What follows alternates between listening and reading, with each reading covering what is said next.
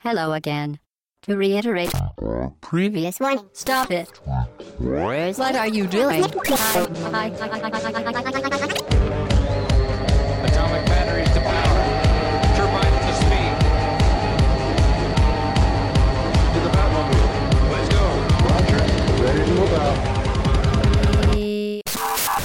Au bas gauche droite, le podcast session 48. Bonjour tout le monde, salut c'est Chine, nous sommes le dimanche 30 juin 2013, il est tôt le matin et c'est un podcast d'actualité. Euh, donc pour m'accompagner messieurs, bonjour, salut Hobbs, Salut Chine, salut tout le monde. comment ça va? Bon, ça va bien. Je te demande là ce matin. Ouais, j'étais hein surpris. Oula, salut Fatch, Salut à tous. le retour. Ouais. Ça va bien? Euh, un peu malade. Un peu malade Ouais. Et nous avons un invité ce matin qui s'appelle Demurge. Salut tous- à tous. Je l'ai bien dit? Oui, c'est bon. Ok. Euh, donc, Demurge, tu es là donc pour nous parler de Shin Megami Tensei, parce que le sommaire d'aujourd'hui, c'est les sorties du mois, puisque nous sommes en début de mois, de manière classique, même si c'est un peu plus calme en, en été. On a un mois de juillet calme, ouais. Voilà. Nous parlerons de Shin Megami Tensei, un focus sur la série qu'est-ce, euh, Shin Megami Tensei 4. Et nous enchaînerons donc avec l'actualité de la semaine. Il s'est passé des choses. On mettra des de bruits de, des bruits de marche arrière de camion. On fera ça en extrait sonore. De dérapage contrôlé. De dérapage contrôlé. Le 180. Voilà, et on parlera ensuite d'Hotline Miami. Mais pour commencer, Sur comme, Vita. euh, sur Vita et PS3. Sur les deux versions. Mais pour commencer, le débrief. Hobbs. Le débrief habituel. Euh, la semaine dernière, on a parlé RPG et JRPG. Et j'ai noté quelques petites choses euh, que vous nous avez signalées. Dans notre thématique. C'est ça, notre thématique. Avec euh, Moguri. Voilà, où on avait eu pas mal de, de choses intéressantes. En tout cas, c'est ce que vous nous avez dit et on est très content que ça vous ait plu. Euh, Alors, euh, dans les choses que j'ai notées, euh, on a JS qui nous indique qu'on aurait peut-être pu développer un peu plus le mélange euh, des genres avec l'emploi d'aspects RPG dans les FPS ou les jeux d'aventure. Mhm. Euh, donc pour lui, la finalité de ce genre de procédé est un moyen de rajouter du contenu à moindre frais en utilisant des schémas assez simples, donc amélioration des outils du joueur, et qui identifie le plus souvent euh, le jeu et de façon assez plaisante. Donc euh, on lui donnera pas tort finalement. Dernier exemple en date, The Last of Us. Je sais pas si, euh, donc, euh, si vous l'avez tous fait autour de la table. Non. Non? Pas encore fini. Bon, en gros, globalement, la- la- l'amélioration des armes, les, Ouais. etc. C'est c'est un petit peu euh, l'upgrade des armes. C'est un petit peu ce côté-là, ce côté RPG qu'on reprend euh, dans un peu tous les jeux et qui apporte un vrai petit plus. euh. Mais on le dit ça un petit peu, je crois, dans le podcast. Ah oui, on en parle, hein, mais il, il- il évoquait justement juste le fait qu'on n'en parle pas énormément, qu'on insiste peut-être pas assez. Mhm. Mais c'était toujours bien de le rappeler. Euh, après, on a euh, Slit. D'ailleurs, c'est Slit, c'est Slide. Slide. C'est Slide. Ouais. C'est un double. C'est un Y. Slide, hein. c'est un Y. C'est Ouais. Y. Ouais, Y. parce que je- c'est pour je- Slide, Sylvain. Je, connais son vrai. Voilà, c'est Sylvain. Ouais. Voilà. Euh, donc lui, il aurait préféré une présentation chronologique des RPG euh, plutôt qu'une présentation réussie par réussie. C'est un peu la façon dont on l'avait fait. Euh, il demande ça parce qu'en fait, il se pose la question est-ce que la qualité générale des jeux sur cette génération s'améliore avec le temps? On pouvait se poser la question, effectivement, on n'en a pas parlé. Euh, en fait, euh, on lui a signalé dans les commentaires, euh, la réponse est non, tout simplement. Des jeux sortis sur la fin de génération, on en a des tas qui ont des qualités très variables. Xenoblade, par exemple, est très bon. Euh, et dans le même temps, on a un Time and Eternity qui est, lui, très moyen, euh, pour ne pas dire plus. Donc, euh, donc voilà, c'est difficile de généraliser. On a vraiment de tout sur cette génération, euh, de, de tout genre. donc ça, on peut pas dire qu'avec le temps, ça se soit amélioré. Je voulais juste faire un petit retour rapide sur le podcast 46, vu que la semaine dernière Oui. on était thématique, donc du coup on n'a pas pu en, pas faire de débrief. Profites-en. On avait parlé d'Animal Crossing, et Lord Sinclair nous disait que finalement, sur un coup de tête, il l'avait acheté, qu'il était loin de se douter de la profondeur du jeu, de son humour, et tout simplement de ce petit monde parallèle qui vivait dans sa poche? Et il n'est pas le seul à avoir craqué, hein, puisque je crois que Shin, toi Ah aussi, c'est qui était un peu dubitatif. Ça euh, fait deux semaines maintenant, ça commence à être un peu vieux, mais c'est vrai Ouais. qu'à l'issue du podcast, le soir, j'ai euh, craqué. Eh ouais. Et j'ai passé, euh, je crois qu'il est passé en top 1 de mes jeux 3DS au niveau du suivi d'activité. C'est ça, toute la journée, euh, tu fais que ça finalement. Bah, Enfin, la journée- Alors à midi- le matin, à midi, je prends une petite demi-heure et le soir. Alors le soir, je farme comme un fou. j'ai un 12 pièces. euh, voilà, non mais ouais, Animal Crossing. C'est vrai que Je- le premier soir, il découvrait euh, euh, à chaque fois il fallait creuser pour trouver des fossiles et tout. Enfin, il était tout. C'était vraiment. euh, Non, vraiment très bien. Ah, c'est une bien. bonne découverte. Il faudrait qu'on en reparle de Animal Crossing peut-être tu sais, genre plusieurs semaines après, genre qu'en reste-t-il Bah ouais, pas. Crossing? Ah bah il en reste des choses au fur et à mesure. Alors c'est tout pour le débrief? Terminer avec une petite remarque qui était assez juste. Euh, il disait que sur le marché, il y a forcément encore de la place pour des jeux un peu paisibles, un genre encore peu exploité par les éditeurs. C'est euh, c'est assez vrai, finalement, on a pas beaucoup de jeux, on a surtout des jeux de guerre, on a sur- surtout des jeux un peu action et des jeux dans ce genre-là qui sont plutôt très calmes.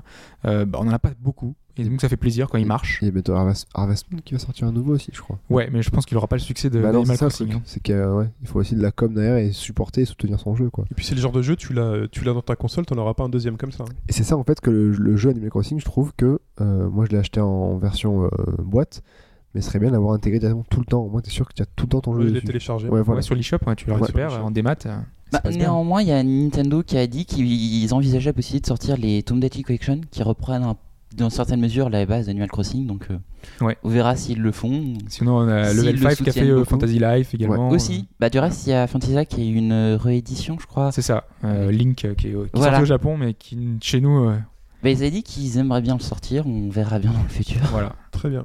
La question On passe à la question, ouais. Mhm. Euh, donc justement, on parlait des jeux qui étaient paisibles, et il y a un genre de jeu qui n'est pas paisible, mais qui est ultra populaire, ultra dominant sur le marché du jeu vidéo, c'est le genre du FPS. Ah bon? Alors, euh, les FPS, First Person Shooter, les jeux de tir à la première personne, ça a une particularité, c'est que en tant que shooter, le but, ça va être de shooter sa cible, et un peu par définition, de la tuer. Et en fait, je me suis demandé s'il existait finalement des FPS dont l'objectif n'était pas d'abattre sa cible, euh, en tout cas euh, de faire autre chose que, Alors, un jour, chez un pote, j'ai joué à un FPS. euh, le but n'était pas de tuer.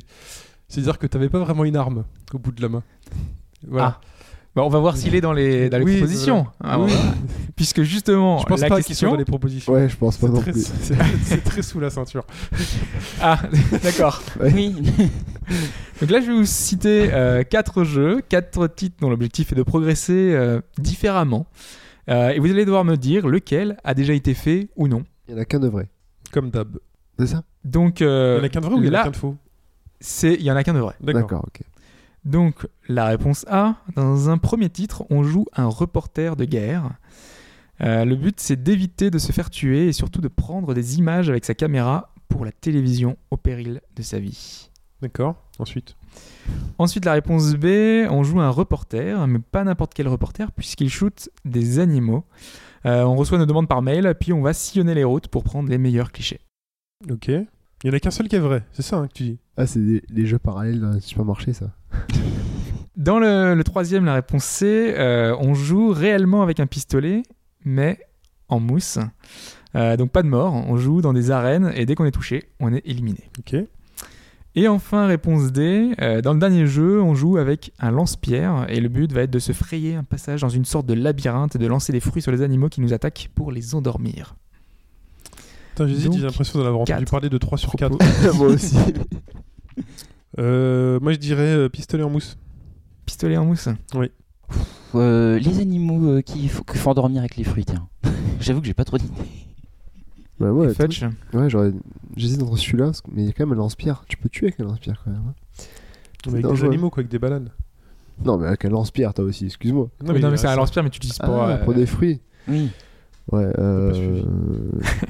j'entends que d'une oreille. Euh... Non, je... Ou je choisis pour toi non, je vais prendre le... celui de... Ouais, le, le 2. Les animaux? Reportage animaux? Ouais. Ok. Très bien. Eh bien, c'est parti pour les sorties du mois.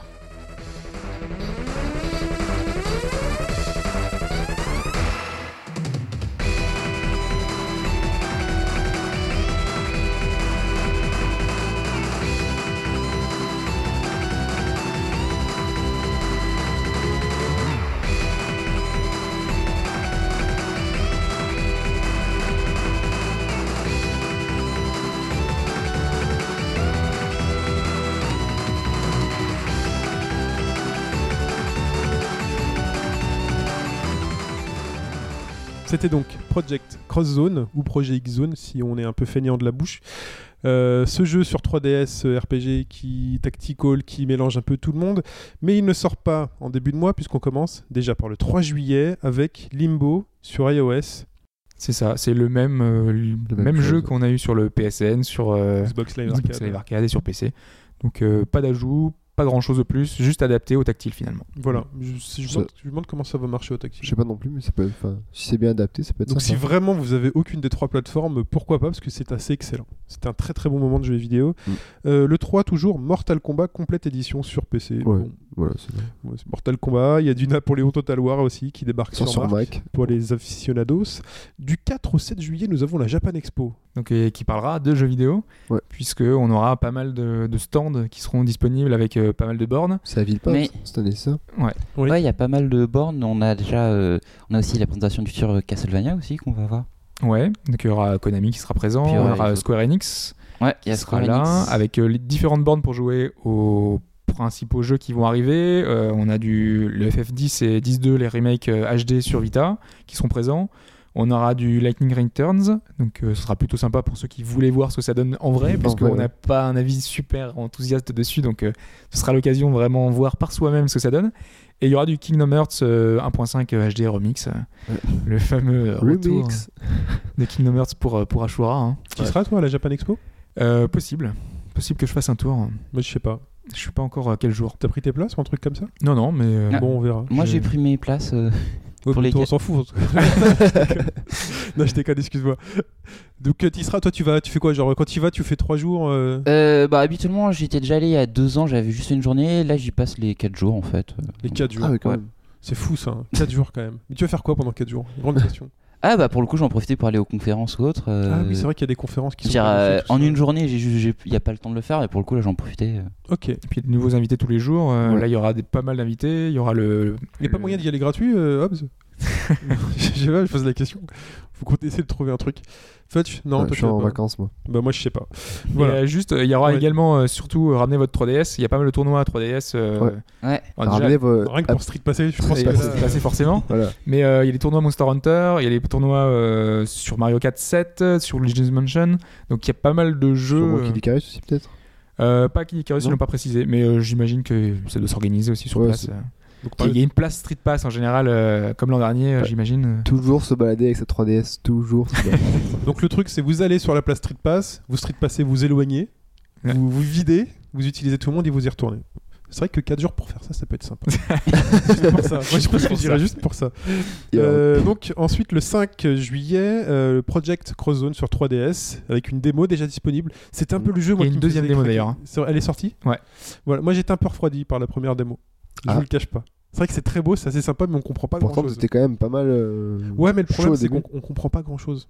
On Bah, sait- essaye la deuxième démo pour voir si ça te convient Ouais. un peu mieux. hein, Donc on en reparlera à ce moment-là. Le 7 juillet, Dark sur PC, PS3, 3.6. Je sais pas ce que c'est moi. Donc je te regarde.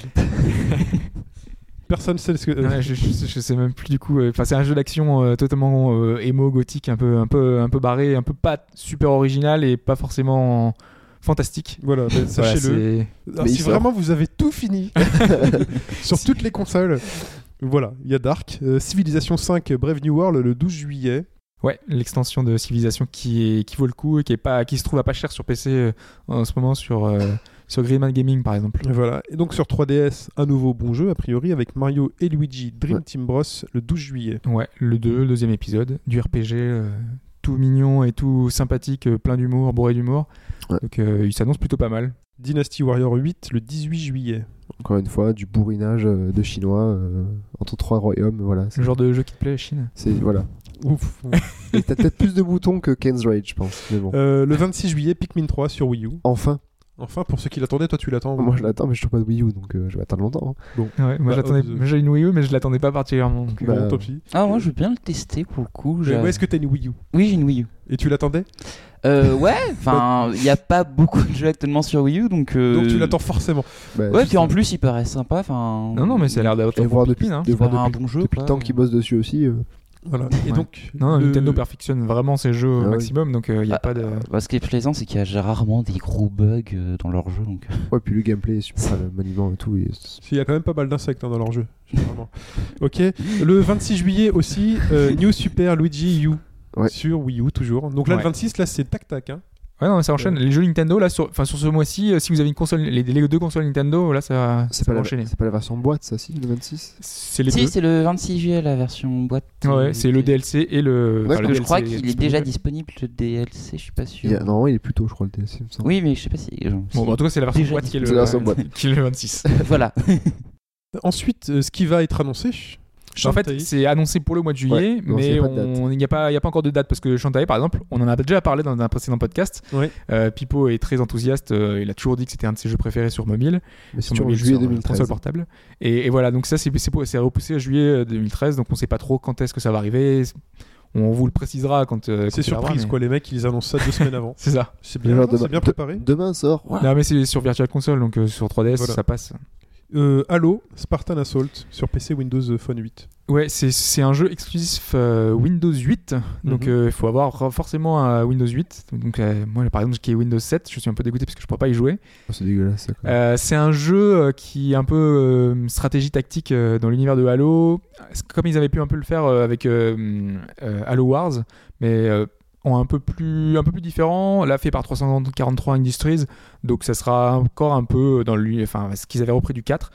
Euh, ça a l'air plutôt sympa, euh, franchement, de ce qu'on voit. Il, il a une bonne bande son avec quelqu'un qui, avec, qui avait bossé sur les précédents, qui revient un peu plus dans l'esprit d'avant, parce qu'on avait eu euh, le, le- celui qui avait fait la BO, enfin les musiques de Massive Attack. Et, euh, et voilà, donc ils ont repris euh, un compositeur un peu plus euh, classique, plus dans la veine des précédents épisodes, euh, avec, des, des- avec du piano, avec des sonorités un peu plus mystiques. De l'orgue, tout ça, comme. Ouais, voilà, c'est des sonorités très très différentes de ce qu'on avait eu dans Halo 4. D'accord. Euh, et donc ensuite, The Walking Dead 400 Days. Sur Ouais. PS3, 360, PC. C'est censé faire un petit Le peu. lien euh, entre le. Entre Je sais pas si ça va faire le lien. En tout cas, c'est pour patienter avant le- la, la saison prochaine saison. Et ça, je suis très content. Ouais. Voilà. Je vous le dis tout de suite. Je sais que vous, moins. Non, toi, Hobbs, tu l'as Moi, j'ai pas encore fait, donc pas. je peux pas encore te dire Je si dis- je suis. En fait, tu n'as pas de goût. En fait, je pensais qu'il a pas forcément aimé The à Walking Dead. force de podcast, vous commencez à le savoir. Euh, On euh, passe à Shin Megami Tensei, les enfants. C'est parti, extrait sonore.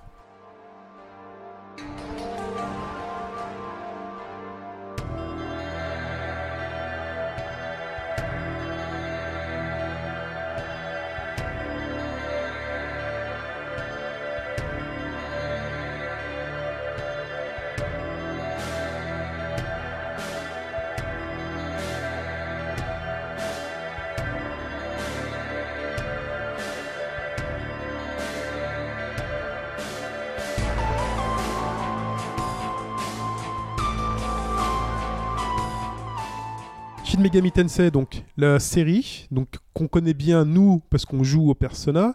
Donc c'est Shin Megami Tensei Persona, mais on sait moins, on joue moins, on connaît moins la série Shin Megami Tensei. euh, Celle qui est à l'origine finalement. le Oui, c'est ça. Donc c'est, on va déjà commencer. Donc quelle différence? Bah, en fait, euh, les Shin Megami Tensei de base misent plus sur un aspect religion en fait.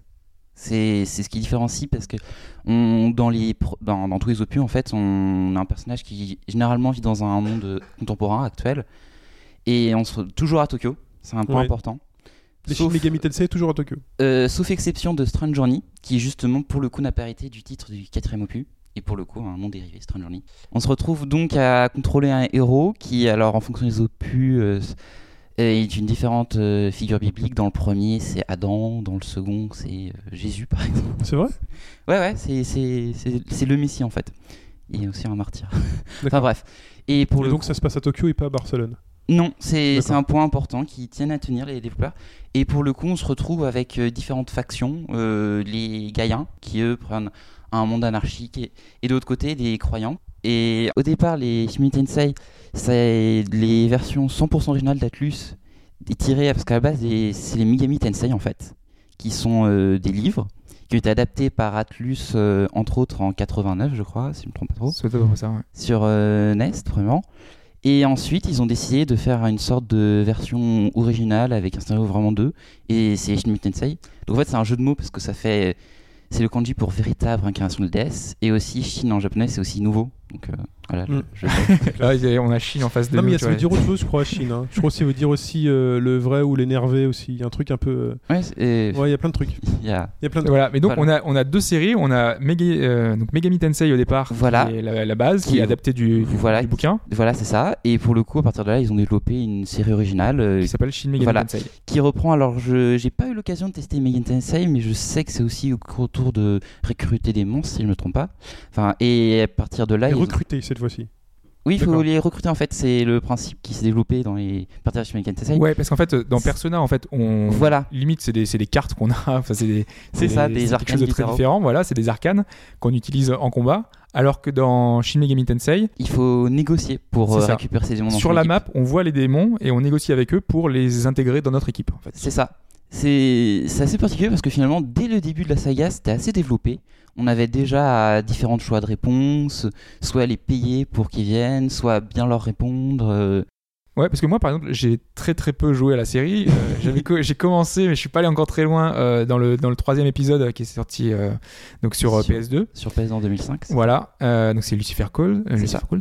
Bah, au tout début, en fait, quand on leur parle, eux, enfin moi là où j'en suis, euh, ils, ils te rejoignent gratuitement. Mais j'imagine ouais qu'après il doit y avoir des différents moyens, différentes Ça, négociations. ouais, euh, dès, enfin, dès le début, ils peuvent déjà te dire euh, non, je veux pas te rejoindre. Ah ouais Alors, euh, soit ils partent, soit tu leur as déjà donné de l'argent et c'est tant pis pour toi. Ah ou soit, alors, soit ils t'attaquent, ou soit carrément ils passent en attaque directe et toutes les et eux ils t'attaquent direct et D'accord. fonction du démon. Donc ça reste, dans le concept, ça reste un RPG.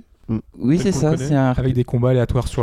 Oui, la map. euh, ce qui du reste original, c'est que par rapport à beaucoup d'RP japonais, c'est on choisit dans quel point, euh, comment répartir ses statistiques.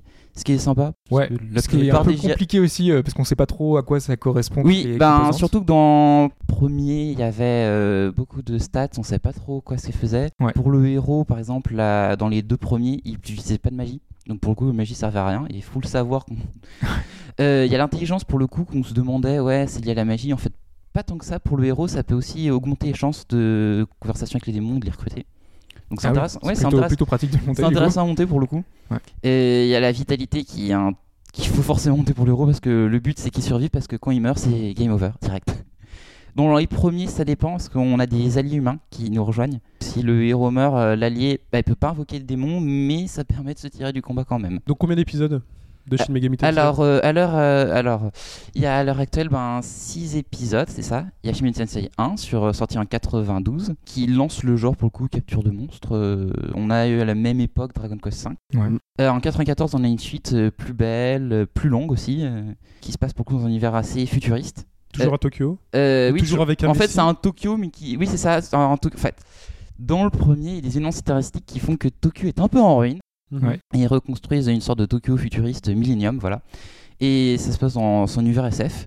Euh, à partir de là, même période, on a aussi le IF. Qu'est-ce qui serait passé si c'était pas Tokyo qui était détruit dans le 1, mais juste une école Voilà, qui mène justement à Cyril des personnages en fait. Et euh, on a eu le 3 qui a apporté beaucoup de choses, dont la 3D, à l'exploration 3D de la série, qui est assez agréable. euh. Ouais, il passe encore très bien. Moi, j'y joue actuellement du coup et ça. Ouais, bon, on pourra reprocher des corps vides. Après, c'est lié aussi que Tokyo est complètement détruit.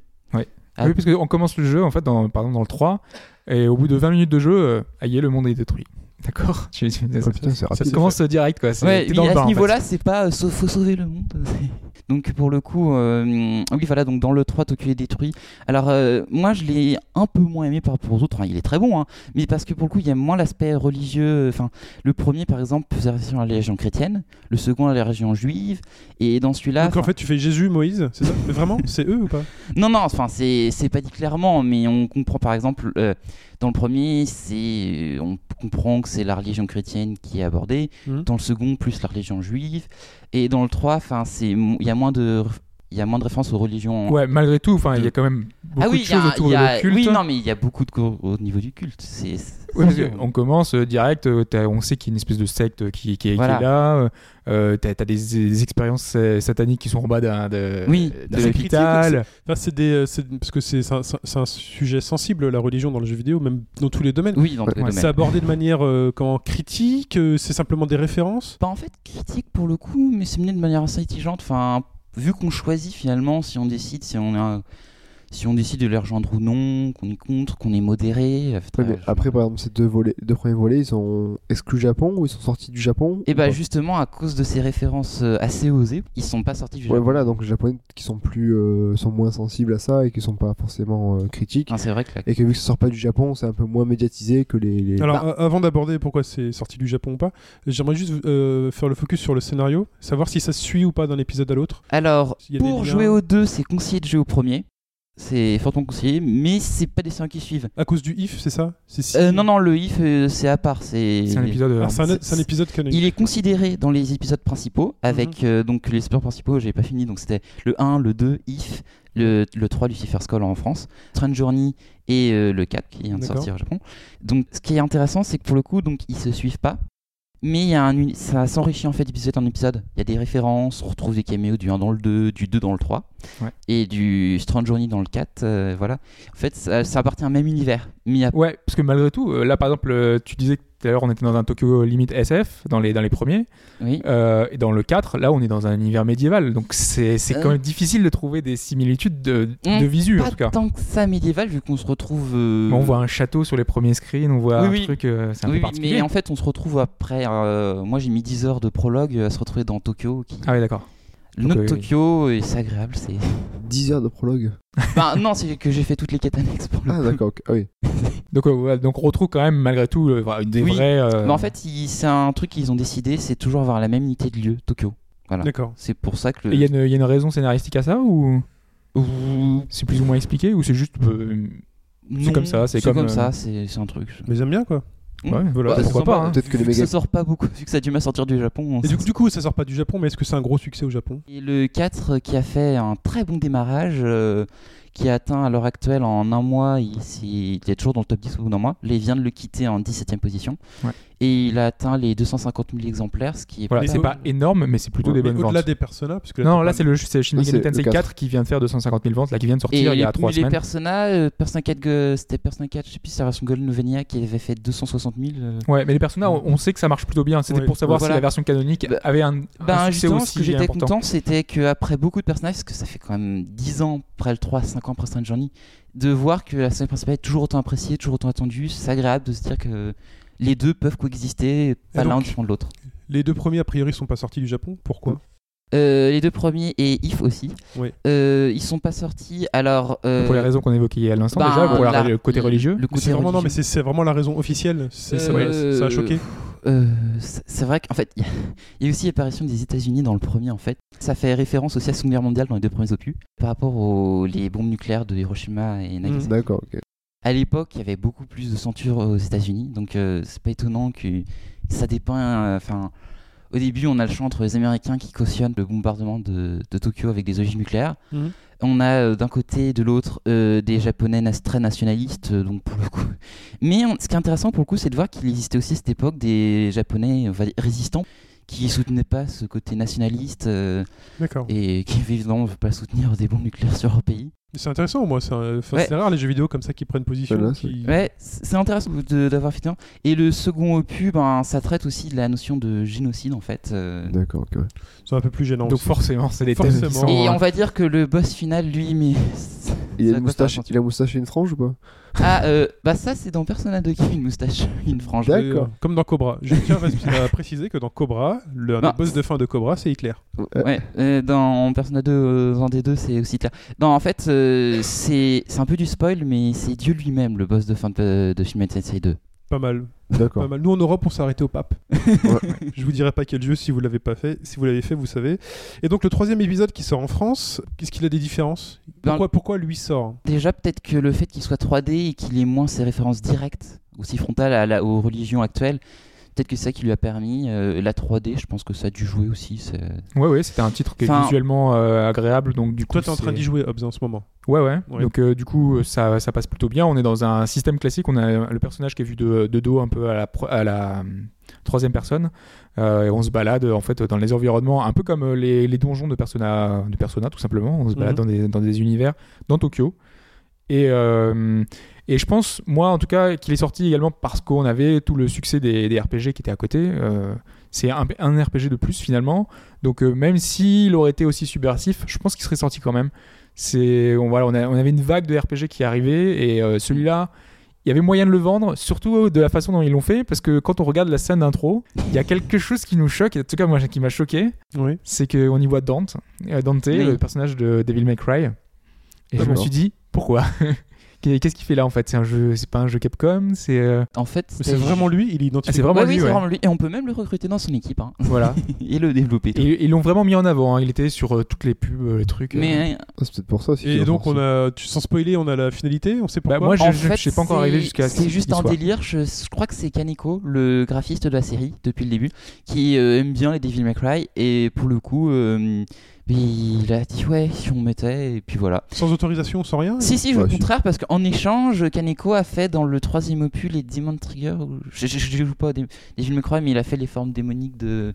D'accord, il s'est occupé du cara design de voilà, certains personnages du Design dans les- Voilà, c'est D'accord. en échange. Ouais. Et au Japon, je crois que c'est pas c'est pas Dante qui est. euh, En fait, c'est au départ au Japon est sorti Nocturne dans une version moins complète que la nôtre. Et les développeurs trouvaient que ça manquait de finalité et ils ont développé pour les États-Unis une version euh, et améliorée pour le coup avec un gros donjon en plus, hein. Ouais. une nouvelle fin intéressante. Et pour le coup, ils ont décidé de la sortir euh, au Japon et ils ont changé, ils ont mis euh, Raidu qui est les Devil Summoner aussi sur PS2, qui est aussi une branche des Shin Megami Ouais, parce qu'il y a beaucoup de, de spin-off. Ah oui, il y en a Megami beaucoup de Tensei. spin-off. Parce que là, donc, on a parlé de Persona, on a, il y avait la version tactique. Le- Et, les euh, Devil Survivor qu'on a eu récemment Survivor, voilà. en Europe. euh, Oui, le dernier qui était un peu buggé, on, on en a Là, parlé il un a petit peu le dans le bugger, le patch qui Oui, il y a eu le patch qui est sorti, mais il était buggé. Oui, il était bugué malheureusement. Voilà. euh, Euh, Qu'est-ce qu'on a, a d'autre on a Devil Summoner qui, est donc, qui va sortir en septembre, le 13 normalement. Ouais. Donc, qui est un remake d'une vieille version. Et les Soul Hackers. Euh, c'est ça en fait, c'est Oui, Devil Summoner Soul Hackers Ouais. et il y a Devil Summoner euh, tout simple qui était sorti sur PS2 et qui, est, qui est, chronologiquement se passe avant les Soul Hackers. Ouais, en fait, Atlus, ils ont. quel, quel lien Ah. euh, avec Shin Megami Tensei là, pour ces RPG que vous citez? J'ai du mal à vous suivre. En fait, C'est Shin Megami Tensei, c'est juste des spin-offs. Ouais, en fait si on veut, Qui on sont pas dans la lignée des 6 dont tu parlais. Là, Euh, vraiment- non, en fait, on peut établir, si on apprécie beaucoup, on peut établir une grosse chronologie justement avec des tas d'allers-retours dans le temps. D'accord. Euh, Mais ce qui les caractérise, caractérise c'est qu'ils sont très différents. euh, Les Il y en a un qui est tactique, il y en a un qui est un RPG, euh, enfin plus d'action, il y en a un Voilà. qui. Voilà, ils ont tous un- leur particularité en fait. D'accord. Et ça a bien marché chez nous? Ça se vend Euh, ben, malheureusement, malgré une bonne traduction De vente, du c'est First toi et Call, Hobbs. ça fait un bid. hein. Non, non, mais les ventes euh, sont pas, sont pas énormes. Là, par exemple, le dernier est sorti sur 3DS, euh, c'est Ghostlight qui l'a sorti, mais c'était quasiment uniquement au- en Angleterre. Euh, c'est voilà, c'est limite si ça pourrait sortir en démat, euh, eux ils le feraient direct quoi. Donc D'accord. euh, Du coup, le 4. euh, On passe au 4 on sait Le pas 4, si- normalement arrive, il a annoncé D'accord. officiellement. Juste euh, pour préciser Oui. un peu, pour le coup, les gens qui reprochent que le fait que la saga soit en anglais, je précise que le 3, qui est un très bon opus, est en français intégral, euh, en, en bon français. hein, c'est- Dans la version japonaise? Non, non, mais le Lucifer's Call, il est Ah sorti, d'accord, euh, d'accord. Ah oui non, mais pardon. Je, traduit je en- pensais que tu parlais du 4 du coup. Non, non, Call du qui est trois. le Oui, 3 et qui a un nom de nocturne aussi. Ouais. Et euh, il y a une traduction française. Et si on veut y jouer au 3, Hobbs, on y joue Sur, euh, P- Sur P- PS2, Sur ouais. PS2. Sur PS2. Ouais. Sur D'accord. Toi, tu PS2. joues encore à ta PS2 T'as branché ta PS2 Ouais. Tu joues euh, D'accord. Ouais, ouais. Je pensais que c'était un PSN sur PS Vita ou. euh, Non non, bah, Non, j'aurais bien aimé, mais euh, il, il, il est pas. hein. Du coup, non, il difficile pas à trouver, non. Euh, il se trouve très facilement en neuf sur Amazon, euh, 10 euros frais de port compris. Et ben Ouais. voilà. Voilà. je Amazon, l'ai pris, euh, je l'ai pris l'été dernier pour le coup. Amazon, on attend votre chèque. Euh, on passe au 4 C'est parti.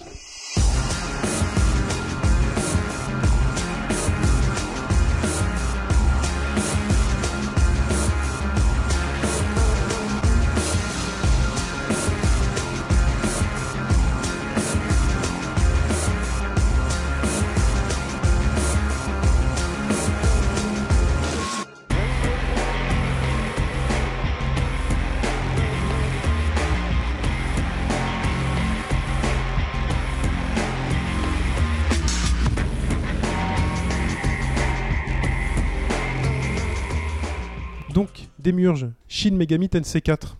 Ça sort Alors, il est sorti le 23 mai au Japon, il est prévu pour le 16 juillet aux États-Unis. Et à une date en Europe. Alors, on espère 2013, peut-être 2014. Normalement c'est 2013, il a été annoncé pour le troisième euh, Ouais. trimestre, Euh, trimestre. donc euh, 2013. On l'espère, on l'espère. Ce serait Euh, surprenant vu que Bah maintenant là on a quasiment pas de news donc. euh, Ben, c'est surprenant. de- Ben, on n'a pas de news malheureusement à cause des problèmes de difficulté euh, Atlus et Ouais. leur maison mère. On y reviendra après. ouais. Ah, voilà. Et euh, mais ça me paraît surprenant parce que Salakar sort juste avant. Enfin, tant mieux si on les a d'un coup. Ouais mais- ouais, mais bon, Mais niveau date sortie, je pensais qu'ils auraient pu s'espacer pour euh, que les gens évitent de. je pense que enfin hum, les fans euh, achèteront les deux sans, Ouais. sans souci. C'est pas Mais un j'aimerais jeu bien qui se vend que- énormément. Donc, euh, Ouais, mais j'aimerais justement que d'autres gens le découvrent, ils sont de qualité. Non, c'est tu- sûr. ouais. Tu tu t'as pu y jouer? Au quatrième opus, oui, Ouais. donc j'ai pris une import euh, japonaise. euh, La collector, la magnifique collector. euh, Ouais, si vous l'avez pas vu, euh, Elle est belle. Hein. tu, tu parles japonais? Euh, oui, je parle japonais, j'ai eu l'occasion de vivre un an au Japon. Donc... D'accord. Donc sur 3DS aussi, au passage. Oui, sur 3DS. C'est sur 3DS. Ouais. D'accord. Voilà, c'est sur 3DS, effectivement. Euh, alors, euh, c'est un jeu de qualité, hein, très bonne qualité. Il, il est digne des autres opus, hein, vraiment. Ouais, parce qu'on se posait la question justement du fait du portage sur 3DS. En général, on a vu sur les titres majeurs que la difficulté est souvent amoindrie, que on a, voilà, en plus, on- on- normalement les, les précédents étaient sur console de salon.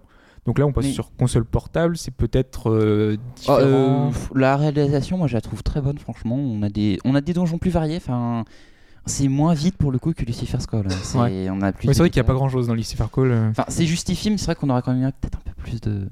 C'est- Ça se justifie, mais bon. La 3D d'ailleurs apporte quelque chose ou pas?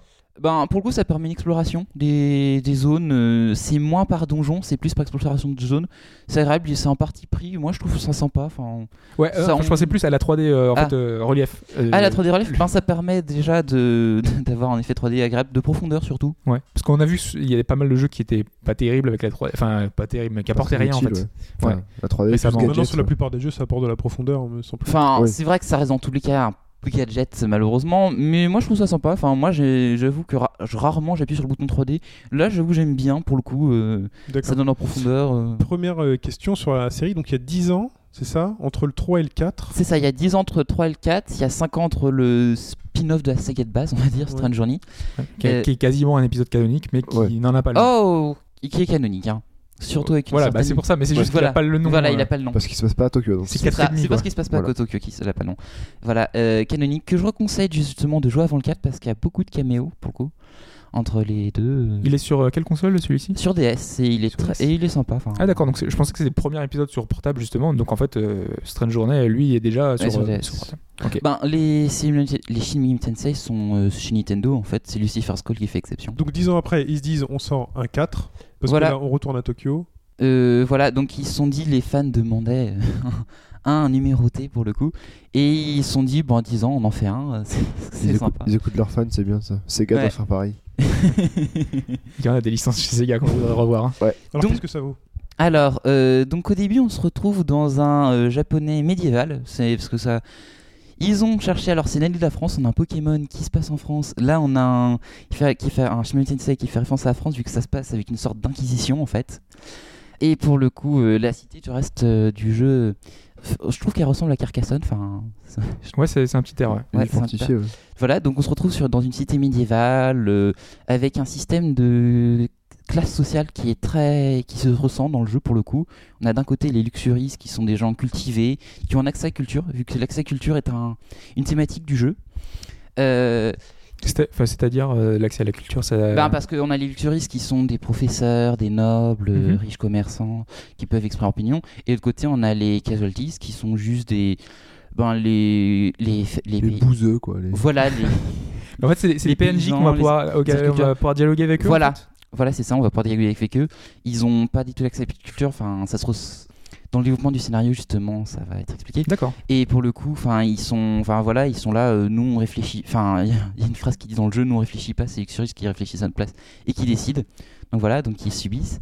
Et euh, suite à un événement, un personnage clé de Black Samurai qui euh, qui est, qui est contrairement à Lusa Ferré, à Lusa Ferré dans Strange Journey est beaucoup plus présente, c'est sympa. Parce que l'autre, euh, on la voyait pas beaucoup finalement. Là, ça se suit, c'est. Là, j'ai une question. Tu, tu joues qui Toi, tu joues de quel Alors de, de quel voilà, camp donc finalement, j'en suis pas venu.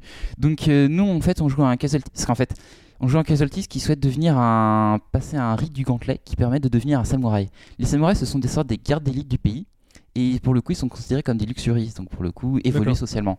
Donc nous, notre meilleur ami, on va passer un fameux rite du gantelet, un gantelet bizarre, qui, si on réussit, on devient un samouraï. Donc euh, nous, Et on va passer l'épreuve, on va jouer l'épreuve ou, bah, en euh, fait, dès le début du jeu, c'est l'épreuve directe. D'accord. Donc euh, on a notre meilleur ami. Donc je vais pas développer ce qui se passe pour lui, mais en tout cas, Non, nous, non, ouais.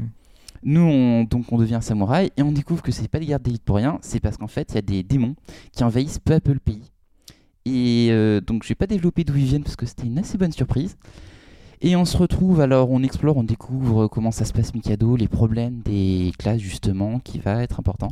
Et on se retrouve assez, après un prologue euh, sympa, on se retrouve dans Tokyo, en ruine. Et Ouais, on c'est est- assez étonnant. D'imaginer la transition, on passe d'une vie Enfin, j'explique pas la transition Non, non, parce qu'elle ouais. est, parce qu'elle est, même si on pouvait s'en douter, elle, elle est surprenante.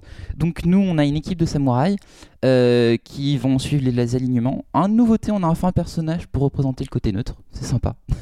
Ouais, parce qu'on a une particularité en fait dans ce jeu, c'est que on Oui, voilà. soit on est démon, soit enfin. Donc soit on suit les euh, les gaïens euh, anarchistes euh, et, et en fait on, et soit on suit les messias qui sont les croyants pour le coup qui ont souvent un PNG associé. Mais pour le coup, les neutres, eux, justement, c'est un principe de solitude. C'était nous seuls face aux deux autres. Là, ils ont ajouté un personnage. C'est intéressant, ça développe, ça évite le côté euh, Ouais. redondant de toujours avoir personne. Mais, mais ce qui est intéressant surtout, c'est de voir que on avait parlé dans les précédents podcasts de ce- cette thématique du choix. Euh, le- suivant la voie qu'on choisit, en fait, on aura une fin qui sera qui sera différente en fait. Oui, et là, ils sont allés un peu plus loin. C'est même plus la fin, c'est carrément le donjon final qui est différent. Ah ouais. Donc c'est sympa. C'est sympa pour le coup d'avoir amélioré. Habituellement, on avait le même donjon, mais pas les mêmes choses à faire. Donc il mérite son numéro de numéro 4. C'est un bon Shin Megami Tensei. Ah ouais, un là, très bon.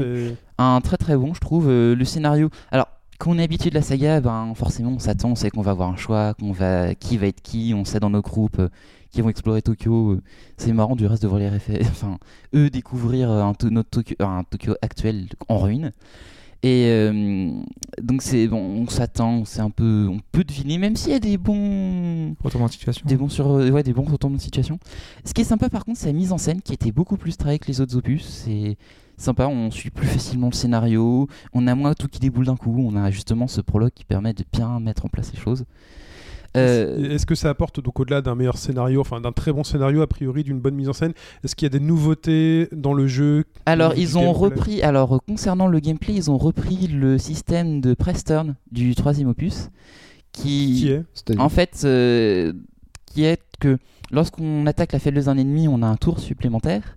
Mais euh, si l'ennemi, lui, ré- euh, nullifie, renvoie ou absorbe l'attaque, lui, ça passe à son tour en fait.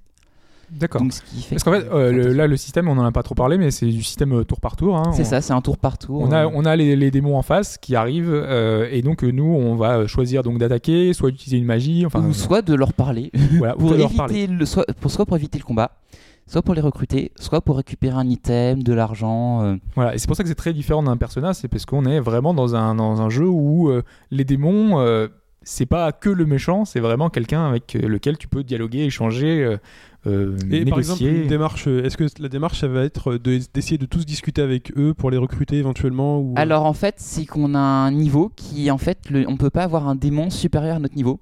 Donc pour le coup, faut bien faire le lien entre soit euh, développer, recruter des démons et les fusionner, qui est un point important du gameplay aussi. Faut gagner une arène avec un badge, non pour...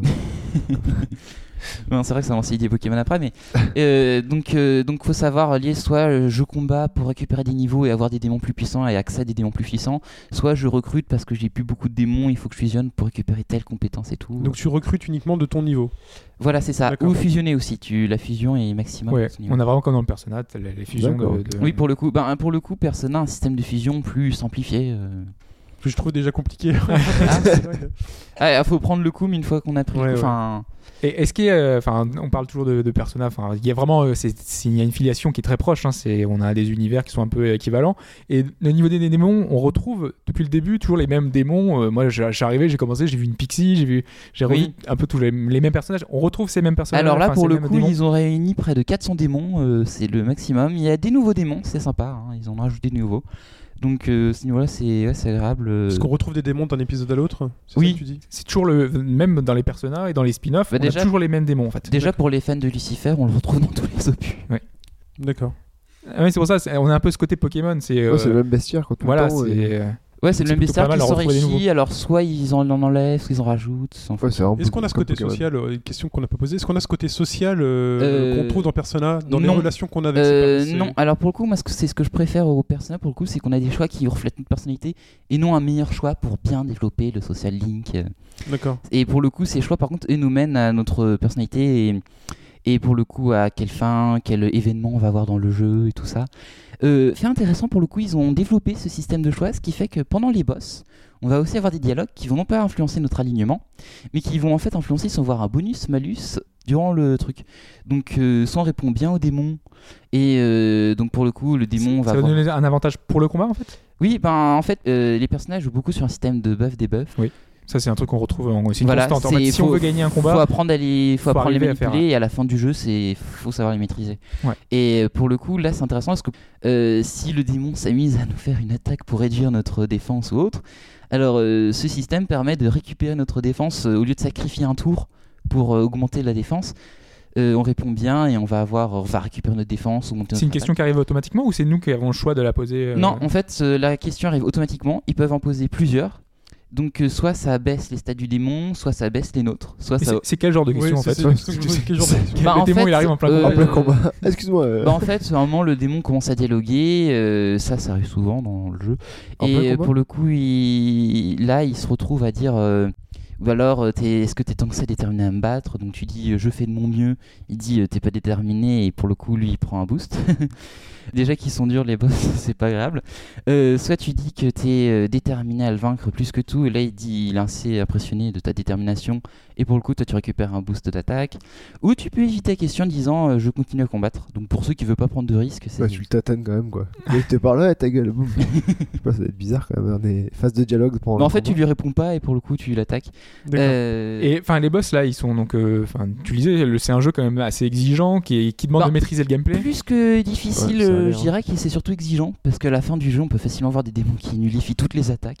Ouais, c'est ça. Et en fait, c'est c'est un jeu qui va demander énormément de maîtrise. Voilà, c'est plus une maîtrise du système de fusion, savoir très tôt quelles compétences hériter, quelles compétences finalement sont certes puissantes mais pas tant que ça à garder. Et là, dans- par exemple, dans le 3, moi, je sauvegarde en fait euh, à, à certains points de sauvegarde de- dans le jeu. En fait, on a des salles où on entre, on peut sauvegarder. Là, vu qu'on est sur 3DS, normalement, en général, on joue sur des petites sessions. Euh, on ne peut pas forcément jouer quand on veut. Si on est dans le métro, tout ça, on est obligé de, de- de fermer sa console. Est-ce qu'il y a des, un moyen de sauvegarder n'importe quand ou... Oui, c'est une chose qui a fait débat pour certains, le fait de pouvoir sauvegarder n'importe quand. Pour le coup, ils ont fait la, la difficulté en conséquence. Déjà, premièrement, avant qu'on augmentait notre défense ou notre magie, les points de magie augmentaient en conséquence. Là, les points de magie et de, et de, de points de vie augmentent de manière fixe. C'est-à-dire qu'on n'a plus la défense comme statistique, Mm. on a uniquement euh, des statistiques d'attaque, d'agilité ou de chance, point important du reste euh, dans les jeux, la chance. Ouais. Ça change des autres où généralement c'est un peu lambda la chance, là c'est important.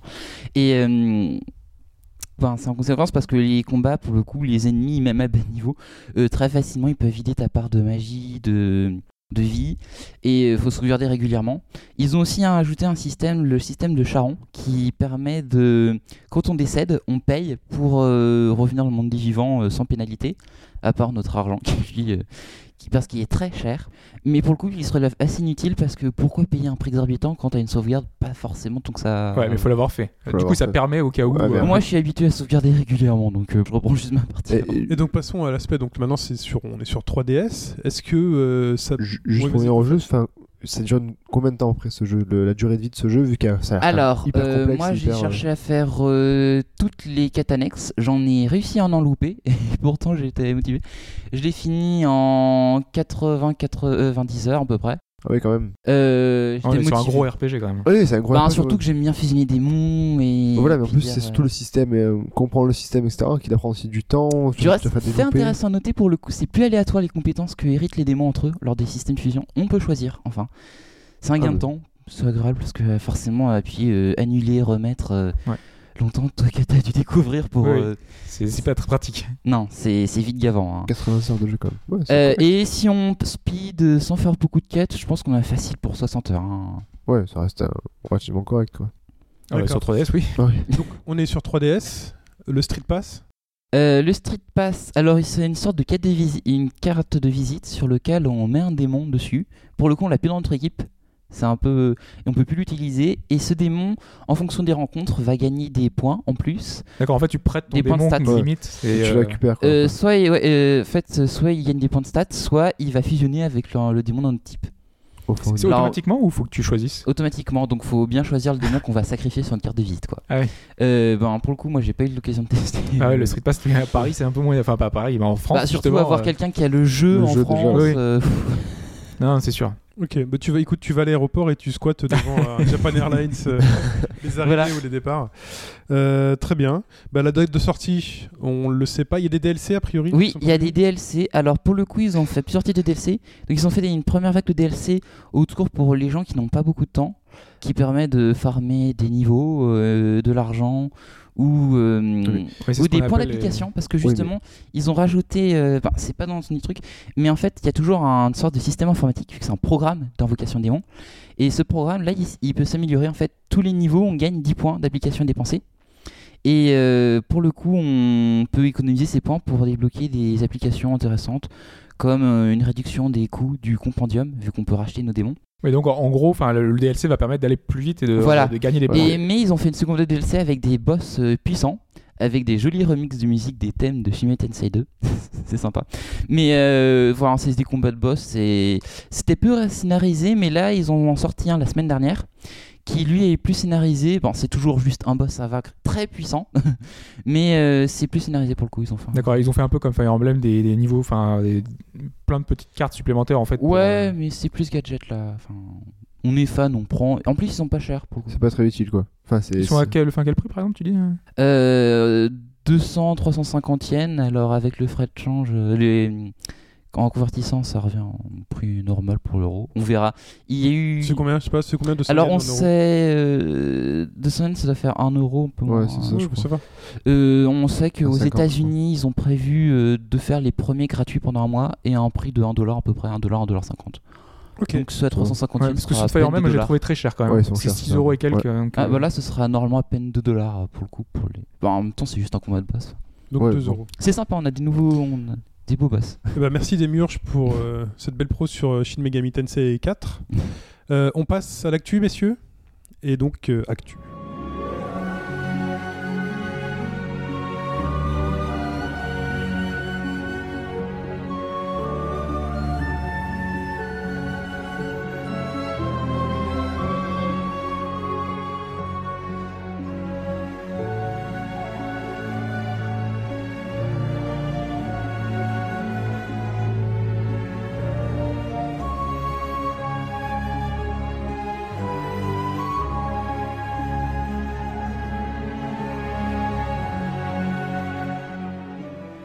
Donc l'actualité de la semaine, messieurs, et on ouvre sur le thème de Prince of Persia. Pourquoi Hobbs Parce qu'en fait, sur la page Facebook euh, de, de la page de Prince of Persia euh, d'Ubisoft, on a eu un petit, une petite annonce euh, qui nous indique que la semaine prochaine, on aura du nouveau sur euh, la saga Prince of Persia. Mm.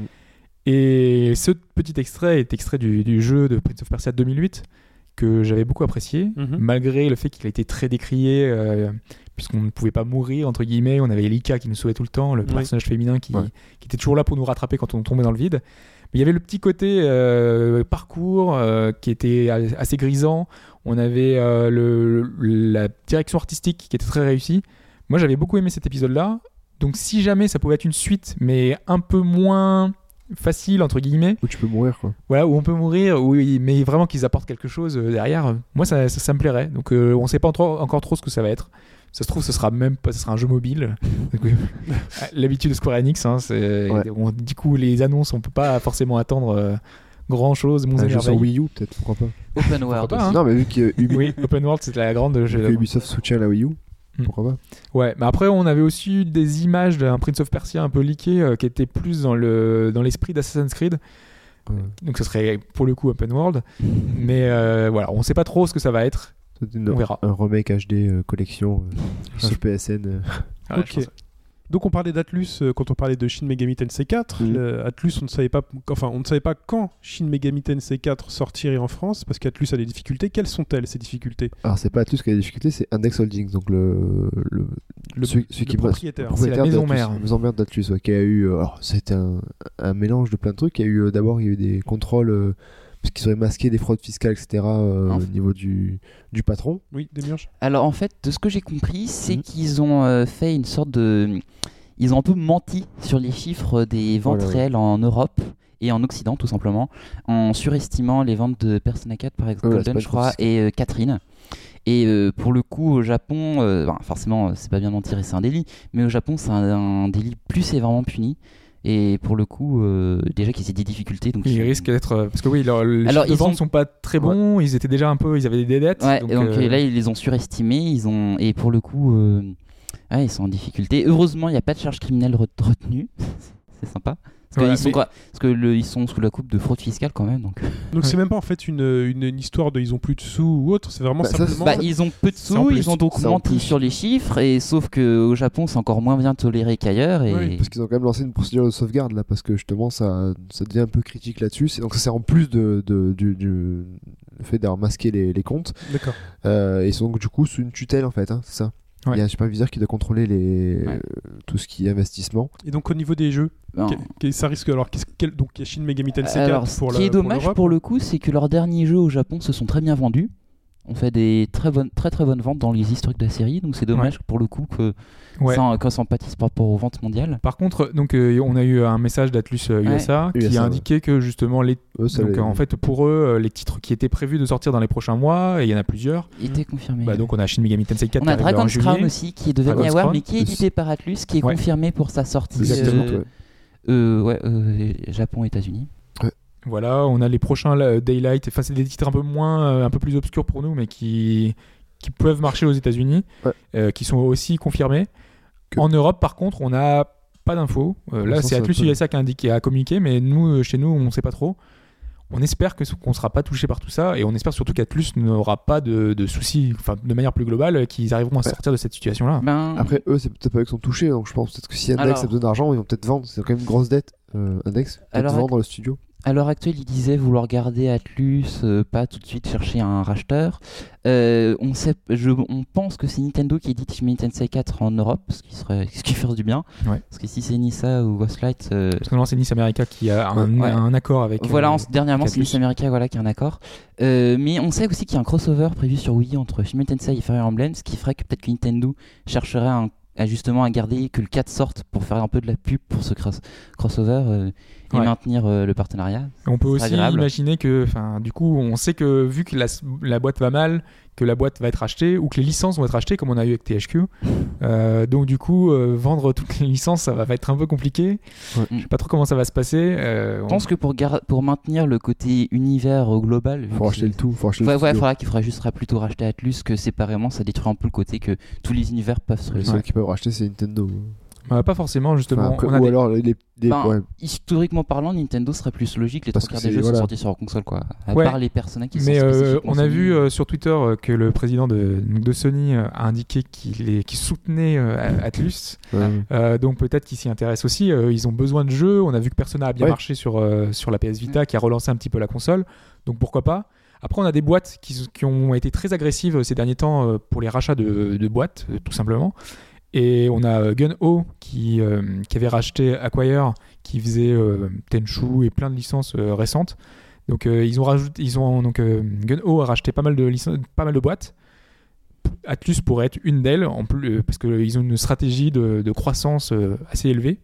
Et on a aussi Tencent, qui est la boîte chinoise énorme, vraiment, c'est un énorme groupe chinois qui a racheté Epic Games il y a pas longtemps. Donc euh, donc c'est plutôt. Euh, oui. oui. Ouais. Ils, euh, ils ont racheté également euh, Riot Games, qui fait League of Legends, qui est le MOBA le plus joué au monde. Ouais. Euh, ils ont fait un accord avec Capcom pour sortir Monster Hunter Online sur PC. Et ils, se, ils, en fait, ils rachètent un peu toutes les, les grosses énormes, licences. ont Ah non, non, mais ils ont, c'est une des plus grosses boîtes de jeux vidéo au monde. Euh, Donc, euh, enfin, pas de jeux vidéo. Ils, font, ils ont une, une activité énorme, un transverse de, de un peu tout média. Et ils développent leur, boîte, euh, leur côté jeux vidéo en faisant comme ça, en rachetant des boîtes qui valent le coup et qui pensent pouvoir euh, valoir quelque chose. Epic, c'est pour le moteur. Euh, Riot, c'était pour euh, toutes les, les, les free, les free-to-play, avoir un, un, un univers PC qui soit assez puissant. Et là, ça pourrait être le côté japonais. Ça pourrait être euh, mettre un pied au Japon avec des licences qui soient Bah, si pour le coup Atlus n'appartient plus à un constructeur mais reste indépendant, Voilà. ça, ça tuerait plus long, je pense. Ouais, si, si euh, ils leur promettent de pas toucher, parce que Riot, par exemple, ils leur ont dit qu'ils ne feraient rien du tout, euh, ils, ils continueraient de faire ce qu'ils veulent. Donc, euh, s'ils ont de la liberté, euh, la même liberté, ça serait pas dramatique. Très bien, messieurs. Et c'est donc aussi une semaine qui a été marquée par les revirements, les marches arrière, les 180 Backflip, degrés, les... les- backflips. Hein, comme on pourrait appeler ça d'autres. Et on commence, bon, bah, par le plus gros, par Microsoft. Hein. Donc, euh, On, a- on avait dit que ça pouvait pas, enfin que c'était difficilement tenable c'était cette position. difficilement tenable. Pas aussi vite. On avait dit pas- aussi vite. pas aussi vite. On moi, enfin, moi, je trouvais ça absolument. Enfin, si- j'avais dit si revenait en arrière, c'était genre un, un- un signe, enfin, de gestion absolument abominable de leur compagnie, puisque, enfin, un mois après les annonces et une semaine après le 3 seulement euh, faire ça. Alors, qu'est-ce qu'ils ont fait? Donc toute Alors- leur politique, euh, donc de DLC, enfin de pas de DLC, DRM. pardon, de DRM, de connexion de la console, euh, de zonage, de zonage, de jeux des maths, euh, tout des maths qu'on pouvait ni prêter, partage, de- partage, voilà, Tout. tout. tout ce qui était compliqué, tout ce qu'on avait dit, en fait, Microsoft a dit OK, c'est bon, c'est fini. Ils ils sont ont- revenus à une gestion plus classique. Ouais, mais Voilà. ils ont eu une vague de mécontentement. euh, tu regardes leur page Facebook, c'était atroce quoi. Mais la vague de mécontentement, elle a commencé dès le lendemain de l'annonce, elle a duré pendant Ah ouais. un mois ou plus. Mais c'est monté crescendo avec... tout le monde attendait l'E3 disant peut-être faire marcher en arrière, Oui, mais etc. à l'E3, ils n'ont rien dit. À l'E3, ils se sont même encore plus enfoncés Ah oui, c'est avec euh, leur patron qui disait que si vous n'aviez pas de connexion Internet, bah, gardez Ça, votre c'était 360. franchement. euh, Ouais. limite, hein. Et là, une semaine après, je pense que là, ça a été le. Voilà, ils ont craqué à la cantine, la pétition était trop forte. Les mecs disent, bah ok, c'est console qui redevient donc. Donc la Xbox One, on le dit, la, console redevient normale, une console à disque. On met le disque, vous jouez, vous enlevez le disque, vous jouez plus. Je pense que ce qui a dû jouer aussi, c'est le fait qu'ils s'attendaient à ce que Sony suive leur euh, pratique et que Sony, au contraire, en en profitait pour euh, faire leur com. Nous sommes les gentils de cette génération et euh, leurs vidéos, quand même, sur euh, comment partager un jeu vidéo était. C'est énorme, un gros troll. C'est énorme. Ouais, Donc, euh, pour le coup, je pense que quand Microsoft, voyant que Sony ne les suivait pas sur cette démarche euh, pour euh, justement jouer aux gentils, euh, enfin. c'est une manière de communiquer. hein. Et pour le coup, se sont dit, ben là, il faut qu'on fasse un choix. pour- Plus que Sony, quand ils ont quand même vu les retours. Les... Ah oui, mais je pense que officiellement ils vont dire que c'est les joueurs, officieusement c'est aussi Sony. Enfin, Il y en a qui. Enfin, il y a le gros truc c'est la, de la com déguisée depuis le début aussi. Que ont- c'était pour tester le marché, etc. De voir comment ça allait fonctionner. Mais là, c'est quand même une image assez négative. Et- hein, ouais, ça, Ouais. il a ressenti une image négative, c'est Mais sûr. maintenant, de l'annoncer si tôt, de faire ce revirement très très tôt, Ça va faire oublier ça va rapidement. laisser 6 mois euh, de Ah, voilà, com pour essayer de rattraper la, la situation. Donc c'est encore jouable. hein. Et du Oui. coup, ça, Oui. re- ça remet vraiment clairement les cartes sur le terrain parce que autant euh, beaucoup de gens voulaient acheter une, euh, une PS4 parce qu'il y avait plus de liberté, autant maintenant les grosses licences, etc. Microsoft sont très alléchantes. Et euh, Le problème, c'est aujourd'hui, le, euh, quasiment, on a deux consoles qui sont presque identiques. On a très peu de licences. euh, on a quelques exclusivités de, de l'un côté comme de l'autre. 5 ou 6 de chaque côté. Ce qui est pas énorme. Donc au final, ce qui va nous faire le choix, c'est, ce sera plus vraiment sur les possibilités réelles de la console. non, ouais. Ça va être si on a une préférence peut-être pour Kinect et la télé d'un côté.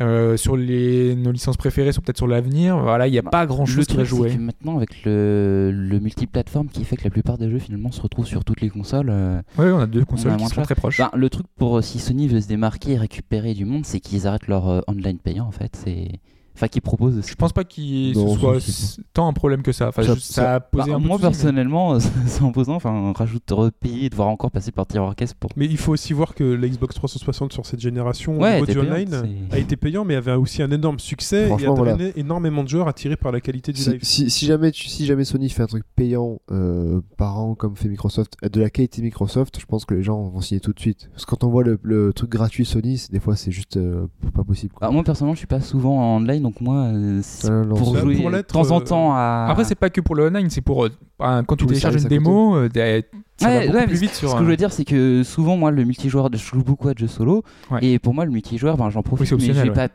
spécialement acheter un abonnement pour profiter 2-3 semaines. d'un- Mm. Mais sur Ouais. certains jeux, enfin pour, pour, pour beaucoup le pratiquer, sur certains jeux, il vaut vraiment mieux être Oui. sur Oui. Xbox que sur PS3. Clairement. Même sur le nombre de joueurs, sur la qualité de connexion ou autre, il y a vraiment certains jeux qui beaucoup- se, déma- qui se T'as démarquent. beaucoup moins de connexions et tout, c'est vraiment un, un truc super Enfin, stable. bref, c'est pas le, c'est pas le débat du moment. Euh, c'est- ce qui est surprenant, c'est qu'il y avait quand même peut-être donc il y avait un autre débat qui s'est ouvert en même temps que ça, c'est que finalement Microsoft proposait aussi des nouvelles choses et que Microsoft n'a pas fait le choix de proposer un modèle hybride. Enfin, pour moi, ce que j'appelle un modèle idéal, hein, selon mon avis, et en fait a décidé de rester donc à l'ancienne. On En aurait fait, ils auraient pu euh, enfin, euh, re- enfin, revenir sur tout ça, mais aussi proposer enfin, le, de- le partage de conna- le partage de jeux, garder un, un système un peu plus démat aussi.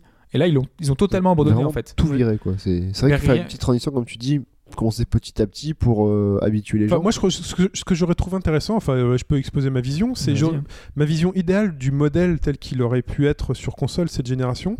Ça aurait été si vous achetez un disque en boutique, vous avez la politique du disque telle qu'on la connaît aujourd'hui. Si vous voulez y jouer, vous le mettez dans la console. Si vous voulez le revendre, vous le revendez. Et à côté, proposer un peu ce qui se fait sur le Xbox Live Arcade ou sur les jeux dématérialisés, c'est vendre les mêmes jeux en dématérialisé avec les restrictions du dématérialisé, éventuellement des options telles que je peux le prêter, euh, on peut voilà, on peut partager son jeu avec euh, quelqu'un qu'on connaît euh, et en plus le vendre un peu moins cher. Ouais, voilà, le vendre un peu moins Et cher. C'est-à-dire Oui, laisser, le, aussi. c'est-à-dire la- laisser le choix, c'est-à-dire que tous les frais liés à la distribution ou autres, Voilà. on les enlève du, du jeu. Et finalement, on a les deux visions, c'est j'achète mon jeu Day One en dématérialisé à 40 dollars plutôt que 60 dollars, mais je pourrais pas le prêter. Si je veux le revendre, éventuellement, je peux le revendre via un marché en ligne, c'est-à-dire je mets le jeu à disposition à un certain prix.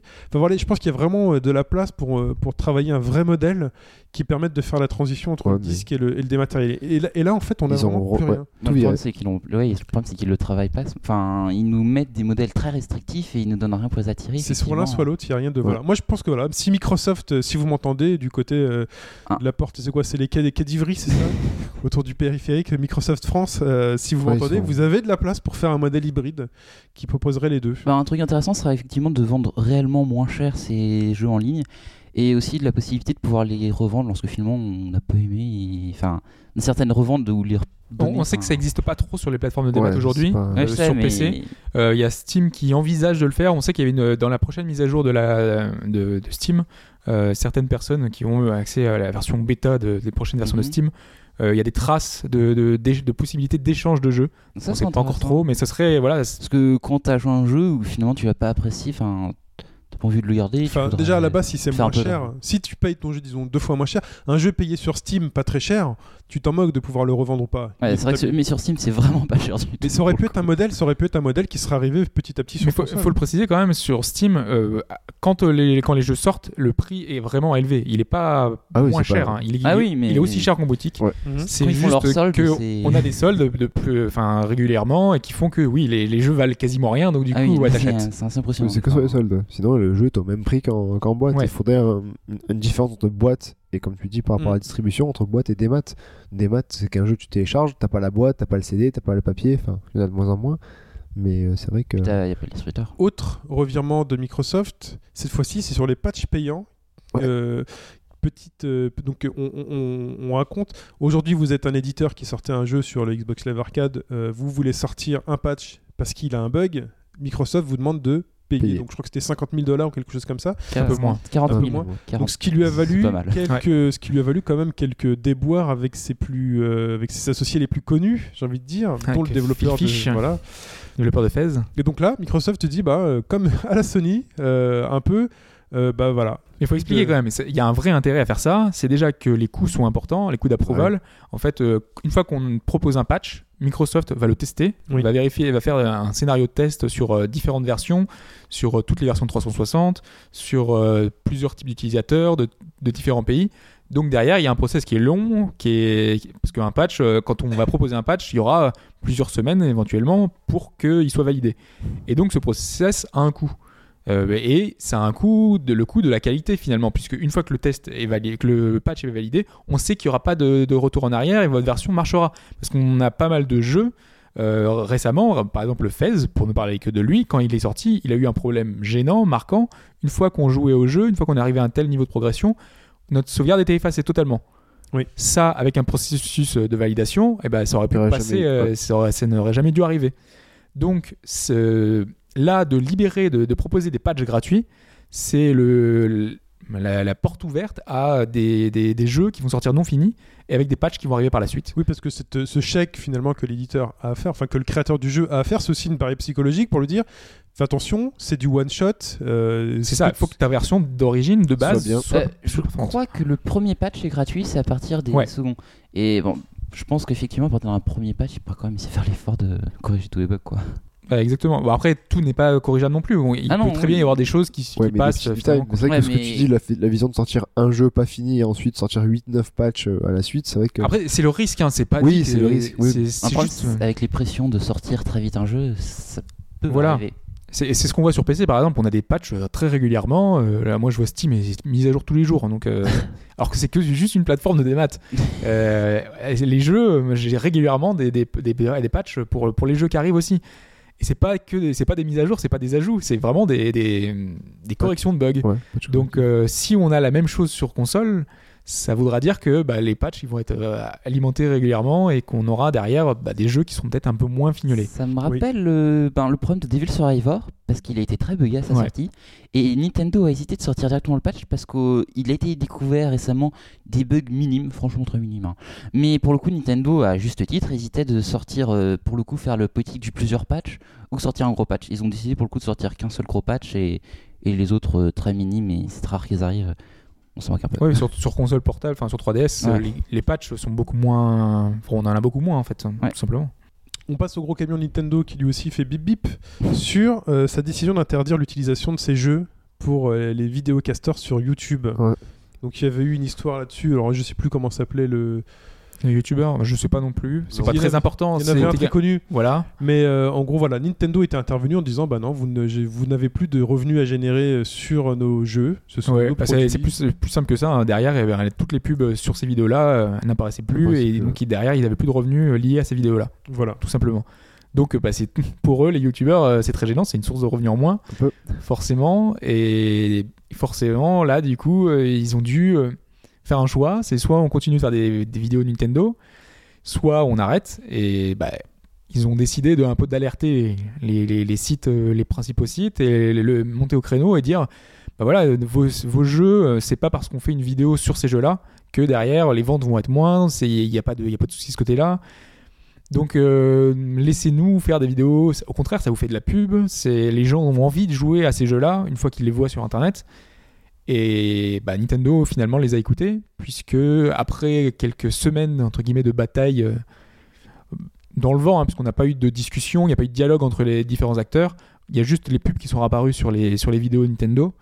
Donc euh, je pense qu'il y a eu beaucoup beaucoup de retours, une, grosse pression des fans qui fait que bah, ils ont dû forcément. Moi, ça m'aurait pas pas. choqué que Nintendo récupère une partie des revenus générés par ces vidéos. Enfin, ça reste leur produit, leur licence, leur droit d'auteur pour le coup. Donc, euh, Ouais, donc, il y a- euh, que les youtubeurs aient ces revenus, évidemment, euh, voilà, mais que finalement les, les youtubeurs se font de l'argent sur les produits Nintendo, ça m'aurait pas choqué que Nintendo récupère une Oui, partie il y aura de un vrai argent. débat à avoir derrière sur, euh, Enfin- sur la gestion des droits d'auteur. euh. Que ça passe de, effectivement comme ça de manière radicale, non, mais en statu quo, moi ça, ça me paraît très logique pour le coup. D'accord. Je suis assez d'accord. Euh, ensuite, il y a une campagne, donc a priori, euh, les joueurs on commence à avoir du poids. hein. Il revient dans le rétro là. Le camion, il Voilà. revient dans le rétro là. Plus on est nombreux, plus on crie fort, euh, plus on obtient des choses. hein. Enfin, voilà, certains le disent donc pour Microsoft, donc ils réclament encore plein d'autres choses. Le- la suppression de Kinect, Kinect. par exemple, baisse de la baisse de 100 dollars. Bah, Kinect est en mal aux États-Unis avec ses lois euh, suite à l'affaire Prism. euh, oui, mais ils ont aussi dit que sur Kinect, tu pouvais le désactiver. euh. Ouais. Enfin voilà, là vraiment, ce qu'ils veulent, c'est que Kinect sorte de la boîte alors que c'est un produit qui est euh, qui est censé, qui est conçu pour être avec. Ouais, mais ils ont dit que tu Kinect. pouvais désactiver, donc tu peux- ça pouvait marcher sans. Donc euh, si Non, mais, oui, mais la question c'est Oui. si tu le mets pas d'office derrière, personne l'utilisera. Si tu ne mets pas d'office dans ouais, la boîte, bah ouais, bon. Oui, c'est. Donc t'es obligé. quelqu'un qui développe Ouais, un moi- jeu ne pourra pas supposer que tu as forcément reste- Mais il y a Kinect plein de gens qui ne veulent pas le Kinect. Hein. Personnellement, Oui, je mais- m'en fous de Kinect. Oui, mais hein. les développeurs peuvent développer leur jeu en. Ouais. Enfin voilà. Sinon, il y aura moins de jeux avec Kinect. C'est c'est Ah, l'intérêt. ça, ils sont euh, obligés de le Ouais, mais pour le c'est coup, plus pour ça, ouais. C'est comme demander Kinect- à la Wii U de sortir une, un pack sans gamepad. Le Non, gamepad, non. euh, il est très peu utilisé. T'aurais pas acheté de gamepad juste pour ça finalement. Voilà, si je te fais une version 100 dollars moins chère sans gamepad, bah, euh, c'est le souci du euh, Circle Pad Pro pour la 3DS en fait. C'est. Mais c'est le souci de Kinect euh, pour Non, la première si. version de l'Xbox. C'est juste. euh, Enfin, pour c'est le souci J'ai du- pas de Xbox. Non, non, coup, je- non, non, mais c'est Ouais, le mais souci- c'est c'est la même chose. ouais. c'est aussi le souci du, Play- du Toy. euh, Ouais, du PS Move. du PS Move. euh, voilà, c'est pas dans la Non, boîte. mais c'est juste le fait de payer un truc que moi, il m'intéresse pas et que du coup, on pourrait payer. Enfin, mais tu n'achètes pas la grand- console. Mais c'est c'est un produit tel qu'il est conçu et il est dit aux développeurs c'est vous- toutes les personnes qui ont acheté cette console ont cette fonctionnalité-là. Toi, si tu Ouais, ne peux pas utiliser cette fonctionnalité-là, bah tu n'achètes pas En soit pas le jeu, soit tu n'achètes pas. En politique, c'est intéressant, effectivement, parce que sinon, ça sera jamais développé, ce sera toujours des jeux euh, inintéressants. Ouais, mais bon, enfin. Mais le truc, euh, moi, c'est surtout le truc, enfin, effectivement, côté quand même. euh, même si on peut désactiver, elle reste quand même branchée, vu qu'on, si j'ai bien compris, on allume la console via Kinect. Enfin, T'es pas forcé. t'es pas obligé, Non, ouais. je suis pas obligé non plus plus forcé. maintenant. Enfin, Ah, Ils ont revu pas mal de choses. qu'ils hein. ont revu tellement de trucs, moi, je me suis Voilà. perdu. Revenons sur Nintendo, donc, donc grosse campagne euh, des joueurs sur le Miiverse pour supprimer le zonage. Ouais, euh, Ah. il, il spam un petit peu le Miiverse avec, euh, avec des messages euh, indiquant euh, non euh, au, au DRM, non, au- enfin pas au DRM, mais surtout au zonage.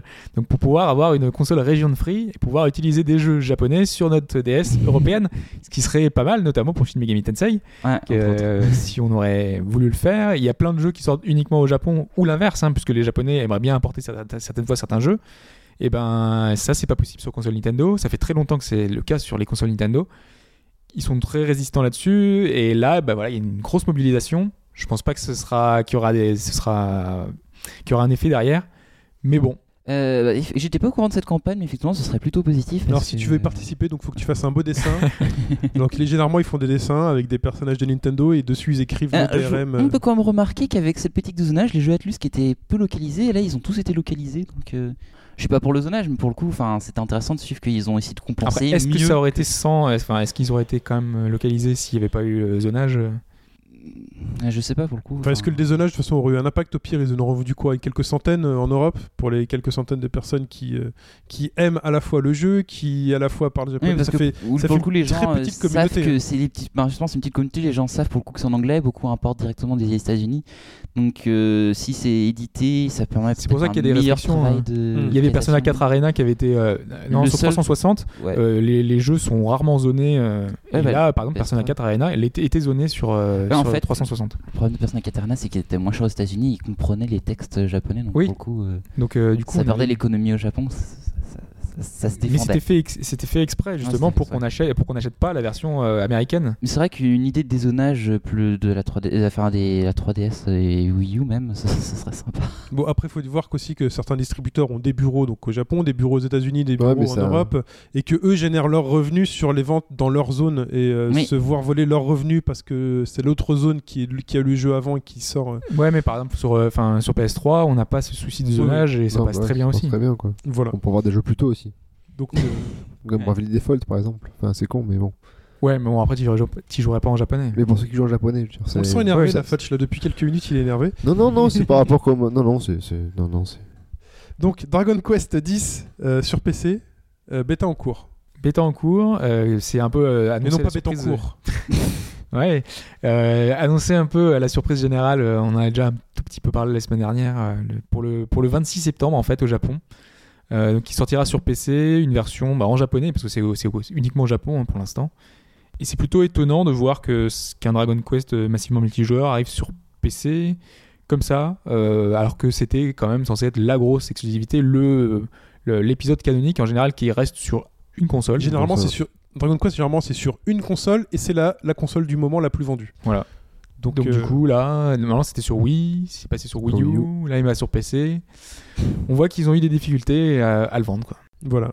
Euh, le 11, qui sera probablement pas online. Bah, Ouais, c'est c'est quasi sûr, quoi. Enfin, je pense. Non, mais Ou, pas, pas massivement petit joueur, quoi, dans le sens où. non, mais en fait qu'il y a eu des déclarations euh, des, de- de- des personnes euh, de, de Square Enix qui ont indiqué justement, donc euh, c'est Ori, euh, le créateur de la série, que le prochain épisode ne sera pas nécessairement en ligne parce que on a eu des ventes qui ont été très décevantes.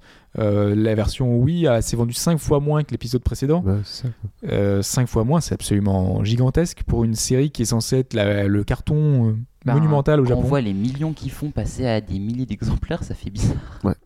Voilà, ils ont quand même passé le million hein, pour, euh, au Japon avec euh, le. Et ils l'ont 10. passé maintenant Ouais. Donc du coup, ça reste un, un succès relatif parce que ça fait partie des plus grosses ventes de l'an dernier, mais comparé au précédent, c'est c'est rien du tout. Donc euh, du coup, bah, ils y réfléchissent, ils réfléchissent à faire, euh, voilà, c'est de rendre, les- rendre euh, un Dragon Quest euh, à la hauteur de, de ce qu'il a été par le passé. Et donc, euh, ça va être de proposer une expérience solo, euh, vraiment solo. C'est pas plus mal. Moi, je dis, enfin, mon- de mon avis, c'est pas plus mal. Bah, ils peuvent faire comme le 9, hein, le 9 c'est très bien déjà. Non mais tu vois, le 10 déjà, il était proche du 9. C'est juste qu'il y a une... T'as une obligation d'être en ligne, mais Ouais. derrière tu pouvais jouer totalement en solo aussi. hein. Oui, Il aussi. y avait oui. vraiment euh, aucune composante multijoueur, t'étais pas imposé revenir, de le faire. en- revenir à solo, solo tout court. Ouais. Donc Ouais. euh, faire plus, plus comme le 9 comme tu disais, mais, mais voilà, mais sans le côté MMO autour. Très bien. Et donc une news très intéressante cette semaine qui concerne Kojima et le premier Metal Gear Solid. Euh, a priori, donc on- il y a eu un petit imbroglio. Euh, Kojima euh, avait annoncé un espèce de remake, mais en fait il cherche un studio pour un remake qui nous fait un résumé là. Non, en fait, ça a été mal traduit en fait à la base. C'est Ouais. une- c'est juste une déclaration de, de Kojima et c'est un, un site Game Reactor qui avait euh, qui a mal traduit le, le, le, le- Une interview. l'expr- l'interview de, de Kojima, Kojima. Qui lui aurait dit donc du coup qu'il y aurait un remake qui serait fait de MGS1 avec le Fox Engine et c'est pas du tout ça en fait, c'est pas du tout l'ordre du jour parce que Konami travaille uniquement sur MGS5 et fait que ça. Et après par contre euh, Kojima a sur Twitter en rigolant que euh, En rigolant, c'est Enfin, pas. Enfin, en On sait rigolant pas. ou pas. Hein. Il a dit que si jamais il avait un studio externe qui était intéressé par faire un remake de MGS1, ben il était chaud pour le faire lui. Mais que Konami, eux, n'étaient que sur MGS5. Donc ça n'a pas de Konami. Ah, donc- Mais enfin, moi, pour avoir vu le tweet euh, tel qu'il écrit, euh, ça Ouais, plus un appel. Hein. Ouais. Ça Ouais. plus appel à un, à un studio. euh, Bah, il lance l'idée quoi.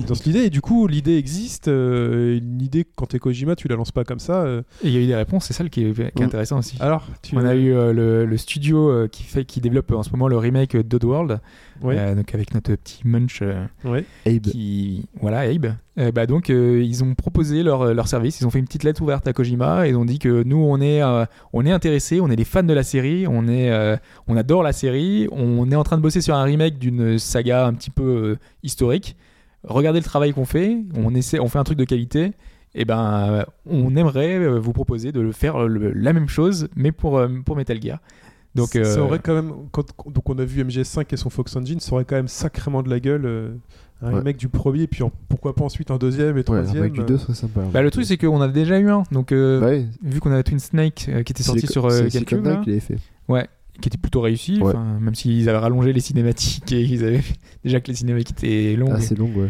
et ils avaient un petit peu en plus euh, enflammé. On a eu le c'était 3, enflammé, le hein. 3 a été refait aussi euh, Sur 3DS. Euh, et Bon, après, c'est- le- Il a été adapté. Ouais, mais il était refait en HD, etc. Machin. Le 2 était refait en HD euh, avec des, juste des graphismes. Enfin, Bon, après on a les Lycée, oui, compilations, mais après, il y a tout. compilations. HD, hein, un, un vrai, moi je PS3. prenais un vrai 2 euh, Fox Engine, moi, plutôt. Plus que le 1. Bah, Ouais, bah, le 1 de toute façon est, enfin, est mythique quoi. hein. Oui. Donc euh, Enfin voilà, en tout cas, c'est une bonne nouvelle. Si vous aimez Metal Gear, il y a voilà. C'est euh, une c'est une nouvelle bonne petite- nouvelle, c'est ouais, c'est c'est C'est intéressant. voilà un petit espoir qui naît, une petite flamme qui naît dans votre cœur. Et donc le TGS, Hobbs, avec 181 sociétés qui vont y participer, dont une américaine qui est Microsoft. Ouais, c'est à demi, enfin c'est moitié étonnant, on va dire, puisque ça fait quelques années déjà qu'ils ne participaient plus au TGS. Bah, la faute forcément au, bah déjà ils ont un catalogue qui est très restreint en Europe et aux États-Unis. Alors au Japon où ils ont vraiment euh, pas du tout de visibilité, où ils ont peu de titres qui est adapté au public, voilà, ça servait à rien d'y aller. Cette année, ils ont une Xbox One qui propose des titres qui bah, des titres japonais tout simplement, hein, Dead Rising, euh, Crimson, euh, Crimson Dragon. Euh, Il y a D- D- D4, le jeu de de, de Swery. Euh, voilà, il y a pas mal de jeux japonais qui sont sur la console. On a tous les jeux multiplateformes. hein. Metal On a- Gear Solid 5. Voilà. Peut-être sera-t-il jouable sur Xbox et pas sur PS4. Exactement, on a Final Fantasy, le Kingdom Hearts, il y a pas mal de jeux. Donc bah, ils vont pouvoir, pouvoir proposer la console, la mettre en avant et peut-être aussi indiquer une date puisque pour l'instant le Japon n'a pas de date de sortie euh, pour la... Et puis s'ils Sur font la pas au début de la console, euh, enfin, voilà, c'est maintenant qu'il faut le faire, quoi, le, le retour au TGS. Enfin, pour les retours en vente, enfin, pour le coup, les Kingdom Hearts et Final Fantasy, populaires au Japon, c'est, ils sont pour le coup multiplateformes. Peut-être que les Japonais préféreront la PS4. euh. Ah, c'est quasiment sûr, mais au moins ils montrent que la console Ils de a la possibilité. Enfin, quoi. en tout cas, la 360 a mieux marché que la première. Ils, Ouais. donc, ils sont sur une pente ascendante, hein, même si euh, là, Enfin, c'est- la vie- si très la bas. pente, La vie- euh, la la pente n'est pas très La forte. Vita a dépassé les ventes de la 360 quand même. Ouais, mais c'est pas difficile, il faut- ils peuvent que monter, de toute façon, Voilà. c'est bien de le faire, quoi. Mais voilà. Nouvelle console, nouveau Kinect, nouveau, nouvelle puissance. Ouais, après on peut espérer des grosses annonces. On n'a pas eu d'annonces japonaises, enfin énormément d'annonces japonaises sur 360, enfin sur 360, sur Xbox One. Donc peut-être qu'ils ont gardé des cartouches pour, euh, pour ce Il y avait des TGS. studios qui, japonais qui se montraient intéressés, euh, Ouais. développés sur Microsoft. On verra le résultat. Comme au début de chaque console. Ouais.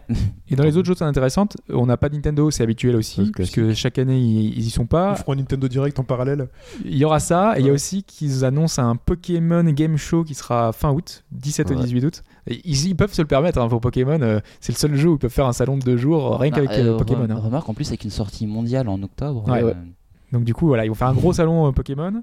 Euh, bah, après les autres, euh, on a Konami qui est absent. C'est un peu moins. Enfin, ils ont tellement peu de choses aussi. On a vu là déjà sur le 3, ils Donc, avaient ils y 4 arrivent. jeux. Euh, On sait que leur catalogue est très faible, donc du coup peut-être qu'ils ont bien fait de, de, de sauter aussi le, le, salon. Et puis euh, on a Level 5 aussi. Là, c'est- par contre, c'est plus surprenant, qui sont pas du tout sur le sur le salon. Donc euh, Level 5, c'est quand même pas mal de gros jeux ces dernières années. Et voilà, leur non-présence peut poser question. Très bien. Donc on verra bien ce que, ce que ça va donner. Très bien. C'est tout pour l'actu de la semaine? C'est tout. On va passer à la suite. Go.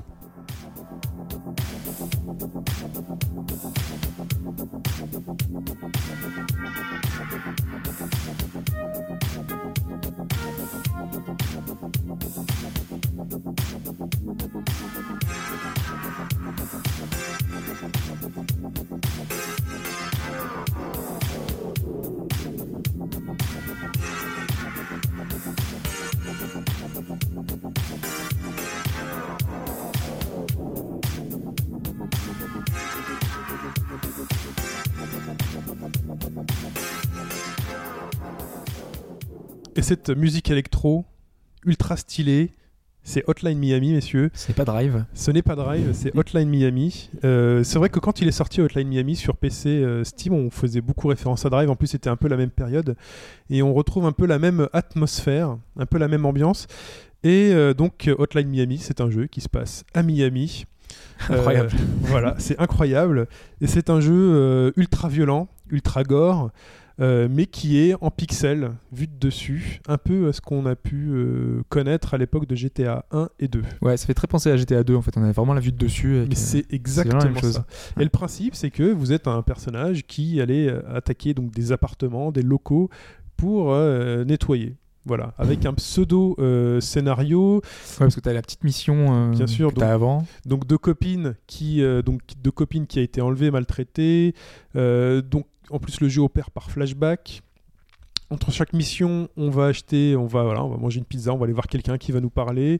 Et on voilà, on sait pas trop pourquoi euh, pourquoi on fait ça au fur et à mesure du jeu où on avance, on commence à savoir pourquoi on pourquoi on fait ça. Ouais, parce que tu- c'est un, sy- c'est un système de mission en fait. On n'est pas dans un jeu à, à histoire ou dans un monde ouvert. On est dans un enchaînement de missions. C'est un système de mission. Et euh, en fait, c'est un gameplay très nerveux. Et en fait, pour illustrer ce gameplay très nerveux et une partie de, euh, de Hotline Miami, je vous ai préparé un petit bref. Ah ouais. Ouais, c'est vrai. Donc, euh, je vous ai écrit un petit bref. J'ai joué à Hotline Miami et je vais vous le lire. Bref, je suis chez moi, enfin je crois. Il y a trois types chelous avec des masques d'animaux qui me regardent. Je les regarde, ils me regardent. Il y a un hibou, un cheval, un coq. Je les connais pas, eux me connaissent. Il y a des mouches qui volent. Timelapse, j'achète une pizza. Timelapse, je suis chez moi. Il y a un message sur le répondeur. Je dois aller nettoyer un appartement. Je sors de chez moi, ma voiture m'attend, et ma voiture, c'est une DeLorean. J'arrive à l'appartement, c'est un 7 pièces. Il y a plein de mecs armés, mais je suis juste le gars du ménage. Enfin, je crois. Je rentre, on me voit, on me tape, je suis mort. Croix pour recommencer. Je rentre, je vois, je le tape, il est mort. Il y en avait un autre, je suis mort. Croix pour recommencer. Je rentre, je le tape, il est pas mort. Je prends sa batte, je tape son pote, il est mort. J'achève le premier, il est mort. Il y a du sang partout. Pan. Ah, je suis mort. Croix pour recommencer. Timelapse après 10 essais. Croix pour recommencer. Je rentre, je le tape, il est pas mort. Je prends sa batte, je tape son pote, il est mort. J'achève le premier, il est mort. Il y a du sang partout. Le mec passe derrière une porte. Coup de porte, coup de semelle, il est mort. Son porte rentre, je jette la batte dessus, croix pour l'achever, il est mort. Je ramasse son pompe, je tire dans le vide, ses potes rappliquent par la même porte, ils sont morts. Fin des 7 pièces. Ah, c'était un duplex. Bref, j'ai joué à Hotline Miami. Donc, en gros, pour Ouais, illustrer, c'est pas mal, hein Ouais. Voilà ce qu'on vit quand on joue à Hotline Miami, et tout ça, messieurs, en plus, en bougeant la tête, d'avant en arrière, parce que la musique qu'on a entendue, par exemple, en intro, et donc les musiques changent, changent, euh, enfin, continue en boucle, et on se retrouve finalement à écouter cette musique qui n'est pas du tout lassante, Elle est hypnotique. Elle est. euh, hypnotisante, et on rentre dans les appartements, et on recommence. Et on essaye en fait de trouver l'enchaînement parfait pour finir un niveau. Et c'est tout simplement ça en fait, Hotline Miami. Un Ouais, c'est du retry, die and retry. ouais. un die and retry euh, ultra violent. Enfin, c'est vu de dessus en pixels, mais c'est tellement, c'est tellement parlant. Il n'y a aucune censure. Ouais, Quand tu vois les, les ennemis au sol qui, qui viennent de crever, t'as une tache de sang énorme. Il n'y a pas que du sang, Ouais. ce que j'ai vu. Enfin voilà, donc euh, un mec qui va être euh, adossé à un mur, et ben ça va être le coup de pompe dans la tête, ça va gicler, euh, des coups de sabre qui vont découper, euh, des, enfin voilà, il y a des chiens qui vont venir nous bouffer le visage. Euh, donc vraiment, c'est quand on rentre dans un appartement, on est face à un puzzle d'une difficulté quand même assez, euh, assez élevée. Hein. C'est pas du tout facile euh, de, de finir un niveau. Et, et d'ailleurs, euh, donc là, toi, tu as joué sur Vita. Ouais, sur c'est pas trop PS3. compliqué en fait au stick, parce que moi j'ai du mal à comprendre comment ça peut fonctionner en fait. Alors en fait, j'imagine très bien comment ça peut jouer sur PC après avoir joué sur euh, Vita et PS3. Donc, euh, avec le stick gauche, vous dirigez le personnage, et en fait, Ouais. le personnage reste toujours orienté dans la même direction, et il faut changer son orientation avec le stick droit. Orientation, orientation que j'imagine se change avec la souris Ouais. sur PC, donc de manière beaucoup plus fluide Beaucoup plus naturel, ouais. de beaucoup, beaucoup plus naturel. Et du coup, pour moi, c'est quand même une, une des difficultés du jeu sur cette euh, plateforme. Faut arriver à appréhender ce côté, ces gestion de stick tout le temps en Tout à permanence. fait. Et euh, c'est vraiment très compliqué. Donc, ce qu'on fait, c'est qu'on passe par un système de lock. Donc, tu me contrediras ou pas, mais sur PC, je pense que pour locker, il suffit de cliquer sur l'ennemi ou dans la direction. Euh, je me souviens plus. souviens plus Là, en fait, pour locker son ennemi, il faut appuyer soit sur carré euh, sur euh, Vita, soit appuyer sur une gâchette ou carré sur PS3, ou soit sur le stick sur PS3. Euh, quand on a besoin d'enchaîner parfois beaucoup d'ennemis qui, arrivent parce qu'ils ont entendu un bruit, donc on est obligé de les loquer à la suite et de tirer. Euh, bah, parfois la console elle décide de loquer le mauvais personnage. Donc, ce qui rapporte un peu de difficulté.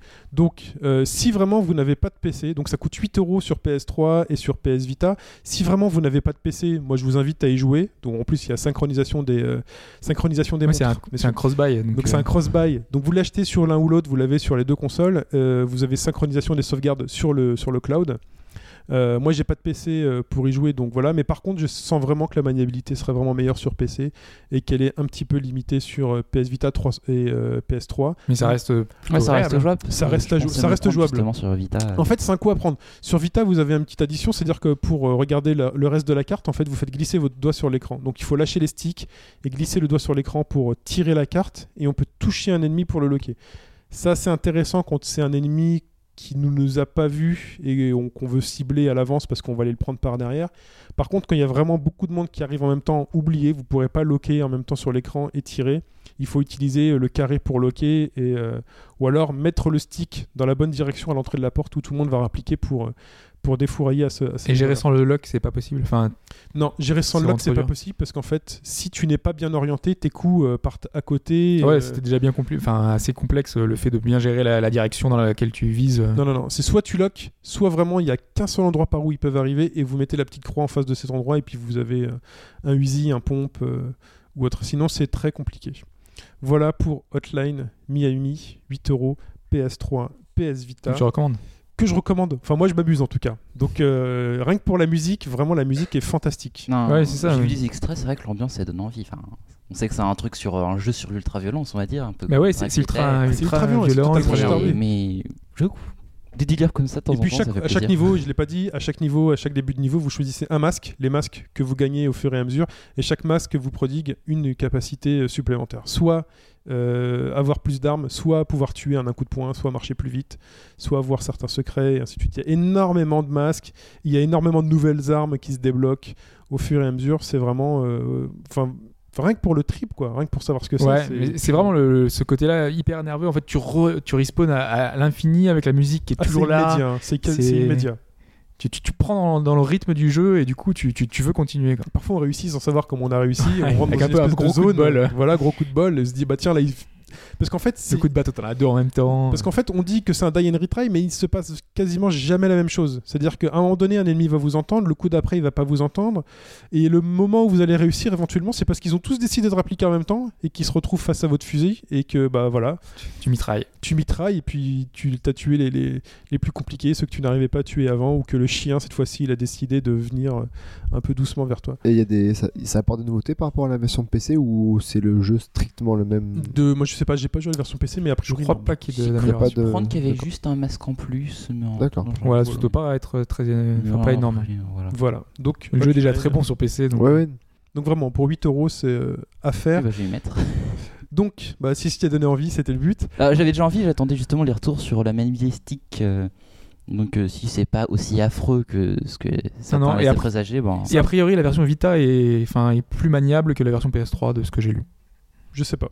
Bah, moi, je suis j'ai sur pas console- noté de- moi j'avais prévu sur Vita vu que je suis plus souvent sur console De toute façon, portable. oui, sur portable. En fait, euh, Je... Se balader avec Enfin, Il y, a- juste les- l'apport de l'écran tactile sur Vita.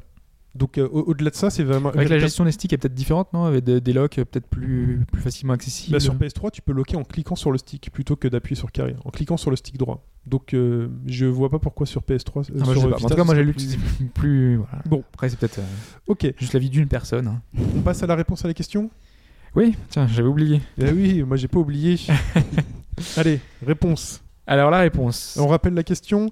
Euh, donc euh, pour les FPS, euh, donc plusieurs types de FPS existent et là, généralement il faut tuer avec un fusil. Shoot to kill dans les, Sauf ton jeu que t'avais dit. euh, sauf dans des jeux euh, où on joue avec son, avec Ouais. son zizi.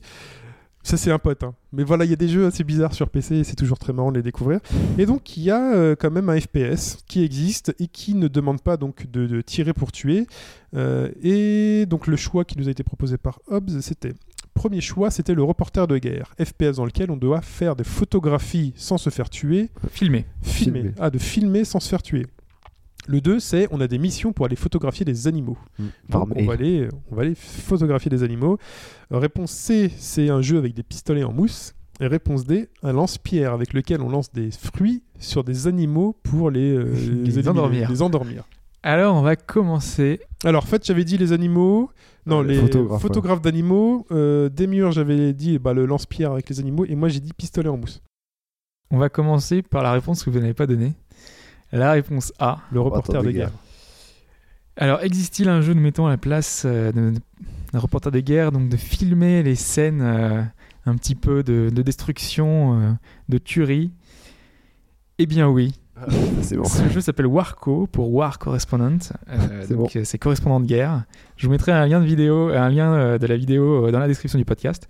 Donc on y voit une scène classique de FPS, sauf qu'au lieu de tirer, nous on filme la scène tout simplement. Et le jeu est fait en collaboration avec un vrai journaliste pour pouvoir reproduire un peu mieux euh, ce qu'ils peuvent vivre sur le terrain euh, au jour le jour. Et ça a l'air assez amusant. Euh, le seul problème, c'est que au jour d'aujourd'hui, depuis son annonce fin 2011, donc ça fait un an et demi, hein, le jeu est toujours pas sorti, donc il est toujours en développement. euh, on ne sait pas trop encore ce qu'il va devenir. Mais voilà, c'est un jeu qui est plutôt original dans, dans son concept. Donc, en fait, ce que tu dis, c'est qu'on a tous perdu. On a tous perdu là. D'accord. Et là, je peux poser une objection ou pas? Vas-y. Parce que il y a un jeu South Park dans lequel tu joues avec des flèches en mousse. Il y a un Euh, oui. FPS South Park Mais à côté, t'as t'as pas que des flèches en mousse, t'as aussi des, des vraies armes. Ouais. Ok, non, mais ok, le mec. Ah, je vais quand même apporter des précisions sur les autres. et alors, t'as aussi Pokémon Snap alors? Oui, Pokémon Snap. Je- Non, mais je vais le- apporter des précisions. Et sur le. Safari sur PS3 au début avec les animaux soi-disant photoréalistes, c'était quoi? Justement. Puisque euh, on va passer à la seconde réponse, euh, le jeu où on resterait planqué derrière des buissons, c'est plutôt intéressant comme concept. Ouais. Euh, et ben effectivement, ça existe aussi. C'est- C'était un petit peu euh, le, le cas de- d'Africa sur Voilà. PS3 Voilà. Africa. qui nous demandait de, jouer photos un reporter photo et de Ouais. prendre des photos euh, d'animaux. On avait nos missions par mail et on, on s'amusait à aller euh, à parcourir des kilomètres, prendre des photos. Bah, ça existe alors ce truc. Puisqu'effectivement, c'est également une bonne réponse. Ah. Aujourd'hui, j'avais décidé de changer un peu la formule, euh, puisque troisième réponse, on a le jeu à la base de pistolet en mousse. Il existe également. On a un vrai jeu qui existe qui s'appelle Nerf Arena Blast, qui est sorti sur PC il y a quasiment 10 ans, il y a plus de 10 ans. Euh, c'est un jeu qui nous demandait euh, de, de jouer avec euh, bah, Nerf, c'est Oui, la marque Hasbro ouais. voilà, de pistolet en mousse. Et il y avait un jeu qui permettait de jouer comme ça. Et la dernière réponse, on avait également un jeu qui nous permettait de jouer avec un lance-pierre euh, pour endormir les animaux. C'est un jeu sur l'Arche de Noé. Oh. qui est sorti sur Super Nintendo. Ah, c'est quoi le but de la Super On a 3D tous gagné alors. Le but, c'était de voir lesquels vous paraissaient pas crédibles, puisqu'en fait, tous ces jeux existaient. Euh, déjà, la première, apparemment, ça vous a pas trop emballé le, Il y avait un jeu de paintball aussi. On tue pas, dans lequel on tue pas.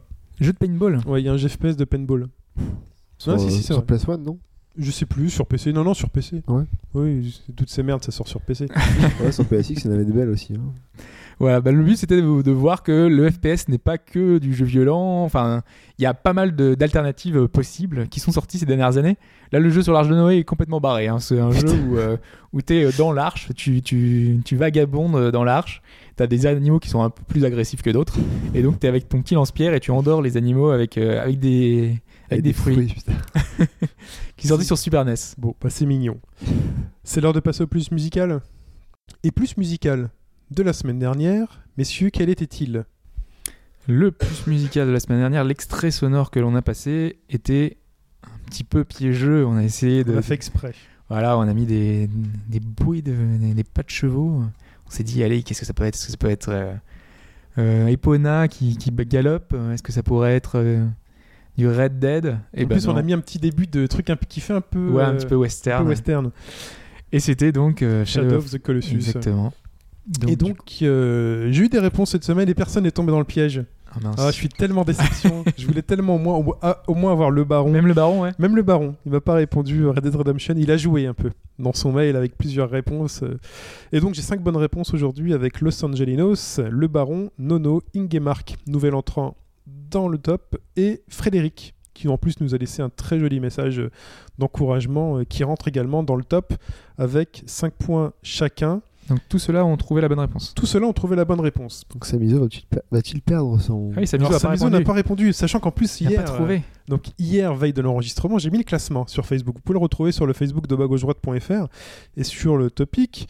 Euh, et donc le classement aujourd'hui, il est que Samizo est en tête avec 20 points, suivi de Los Angelinos avec 19 et suivi de Mike avec 15 points. Nous avons ensuite Nono à 7, Ralph à 5, Kili à 5, le Baron à 5. Et donc euh, les personnes d'aujourd'hui marquent 5 points supplémentaires. Et on je rappelle vais- juste le concept, il faut trouver l'extrait sonore, Faut on trouver gagne des points, et une fois qu'on a atteint 40 points, c'est ça? 40 points. Ouais, c'est- J'ai mis à plat les règles aussi, elles sont aussi expliquées Ouais, sur le vrai. Facebook. Donc c'est une bonne réponse, c'est 5 points. Si vous êtes le seul à trouver cette semaine, c'est 5 points bonus, qui fait 10 points. Si vous êtes tiré au sort pendant le podcast, c'est 2 points en plus. Voilà. Si vous ne participez pas, c'est 0 points.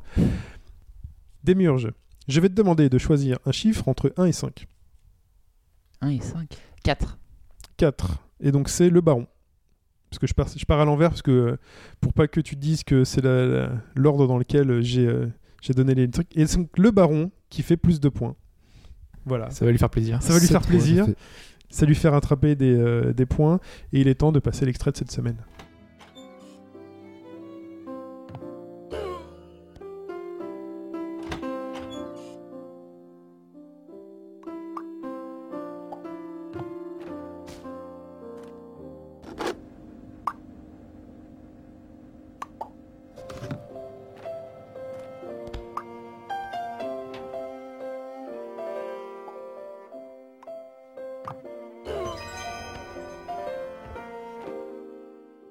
Donc extrait choisi collégialement.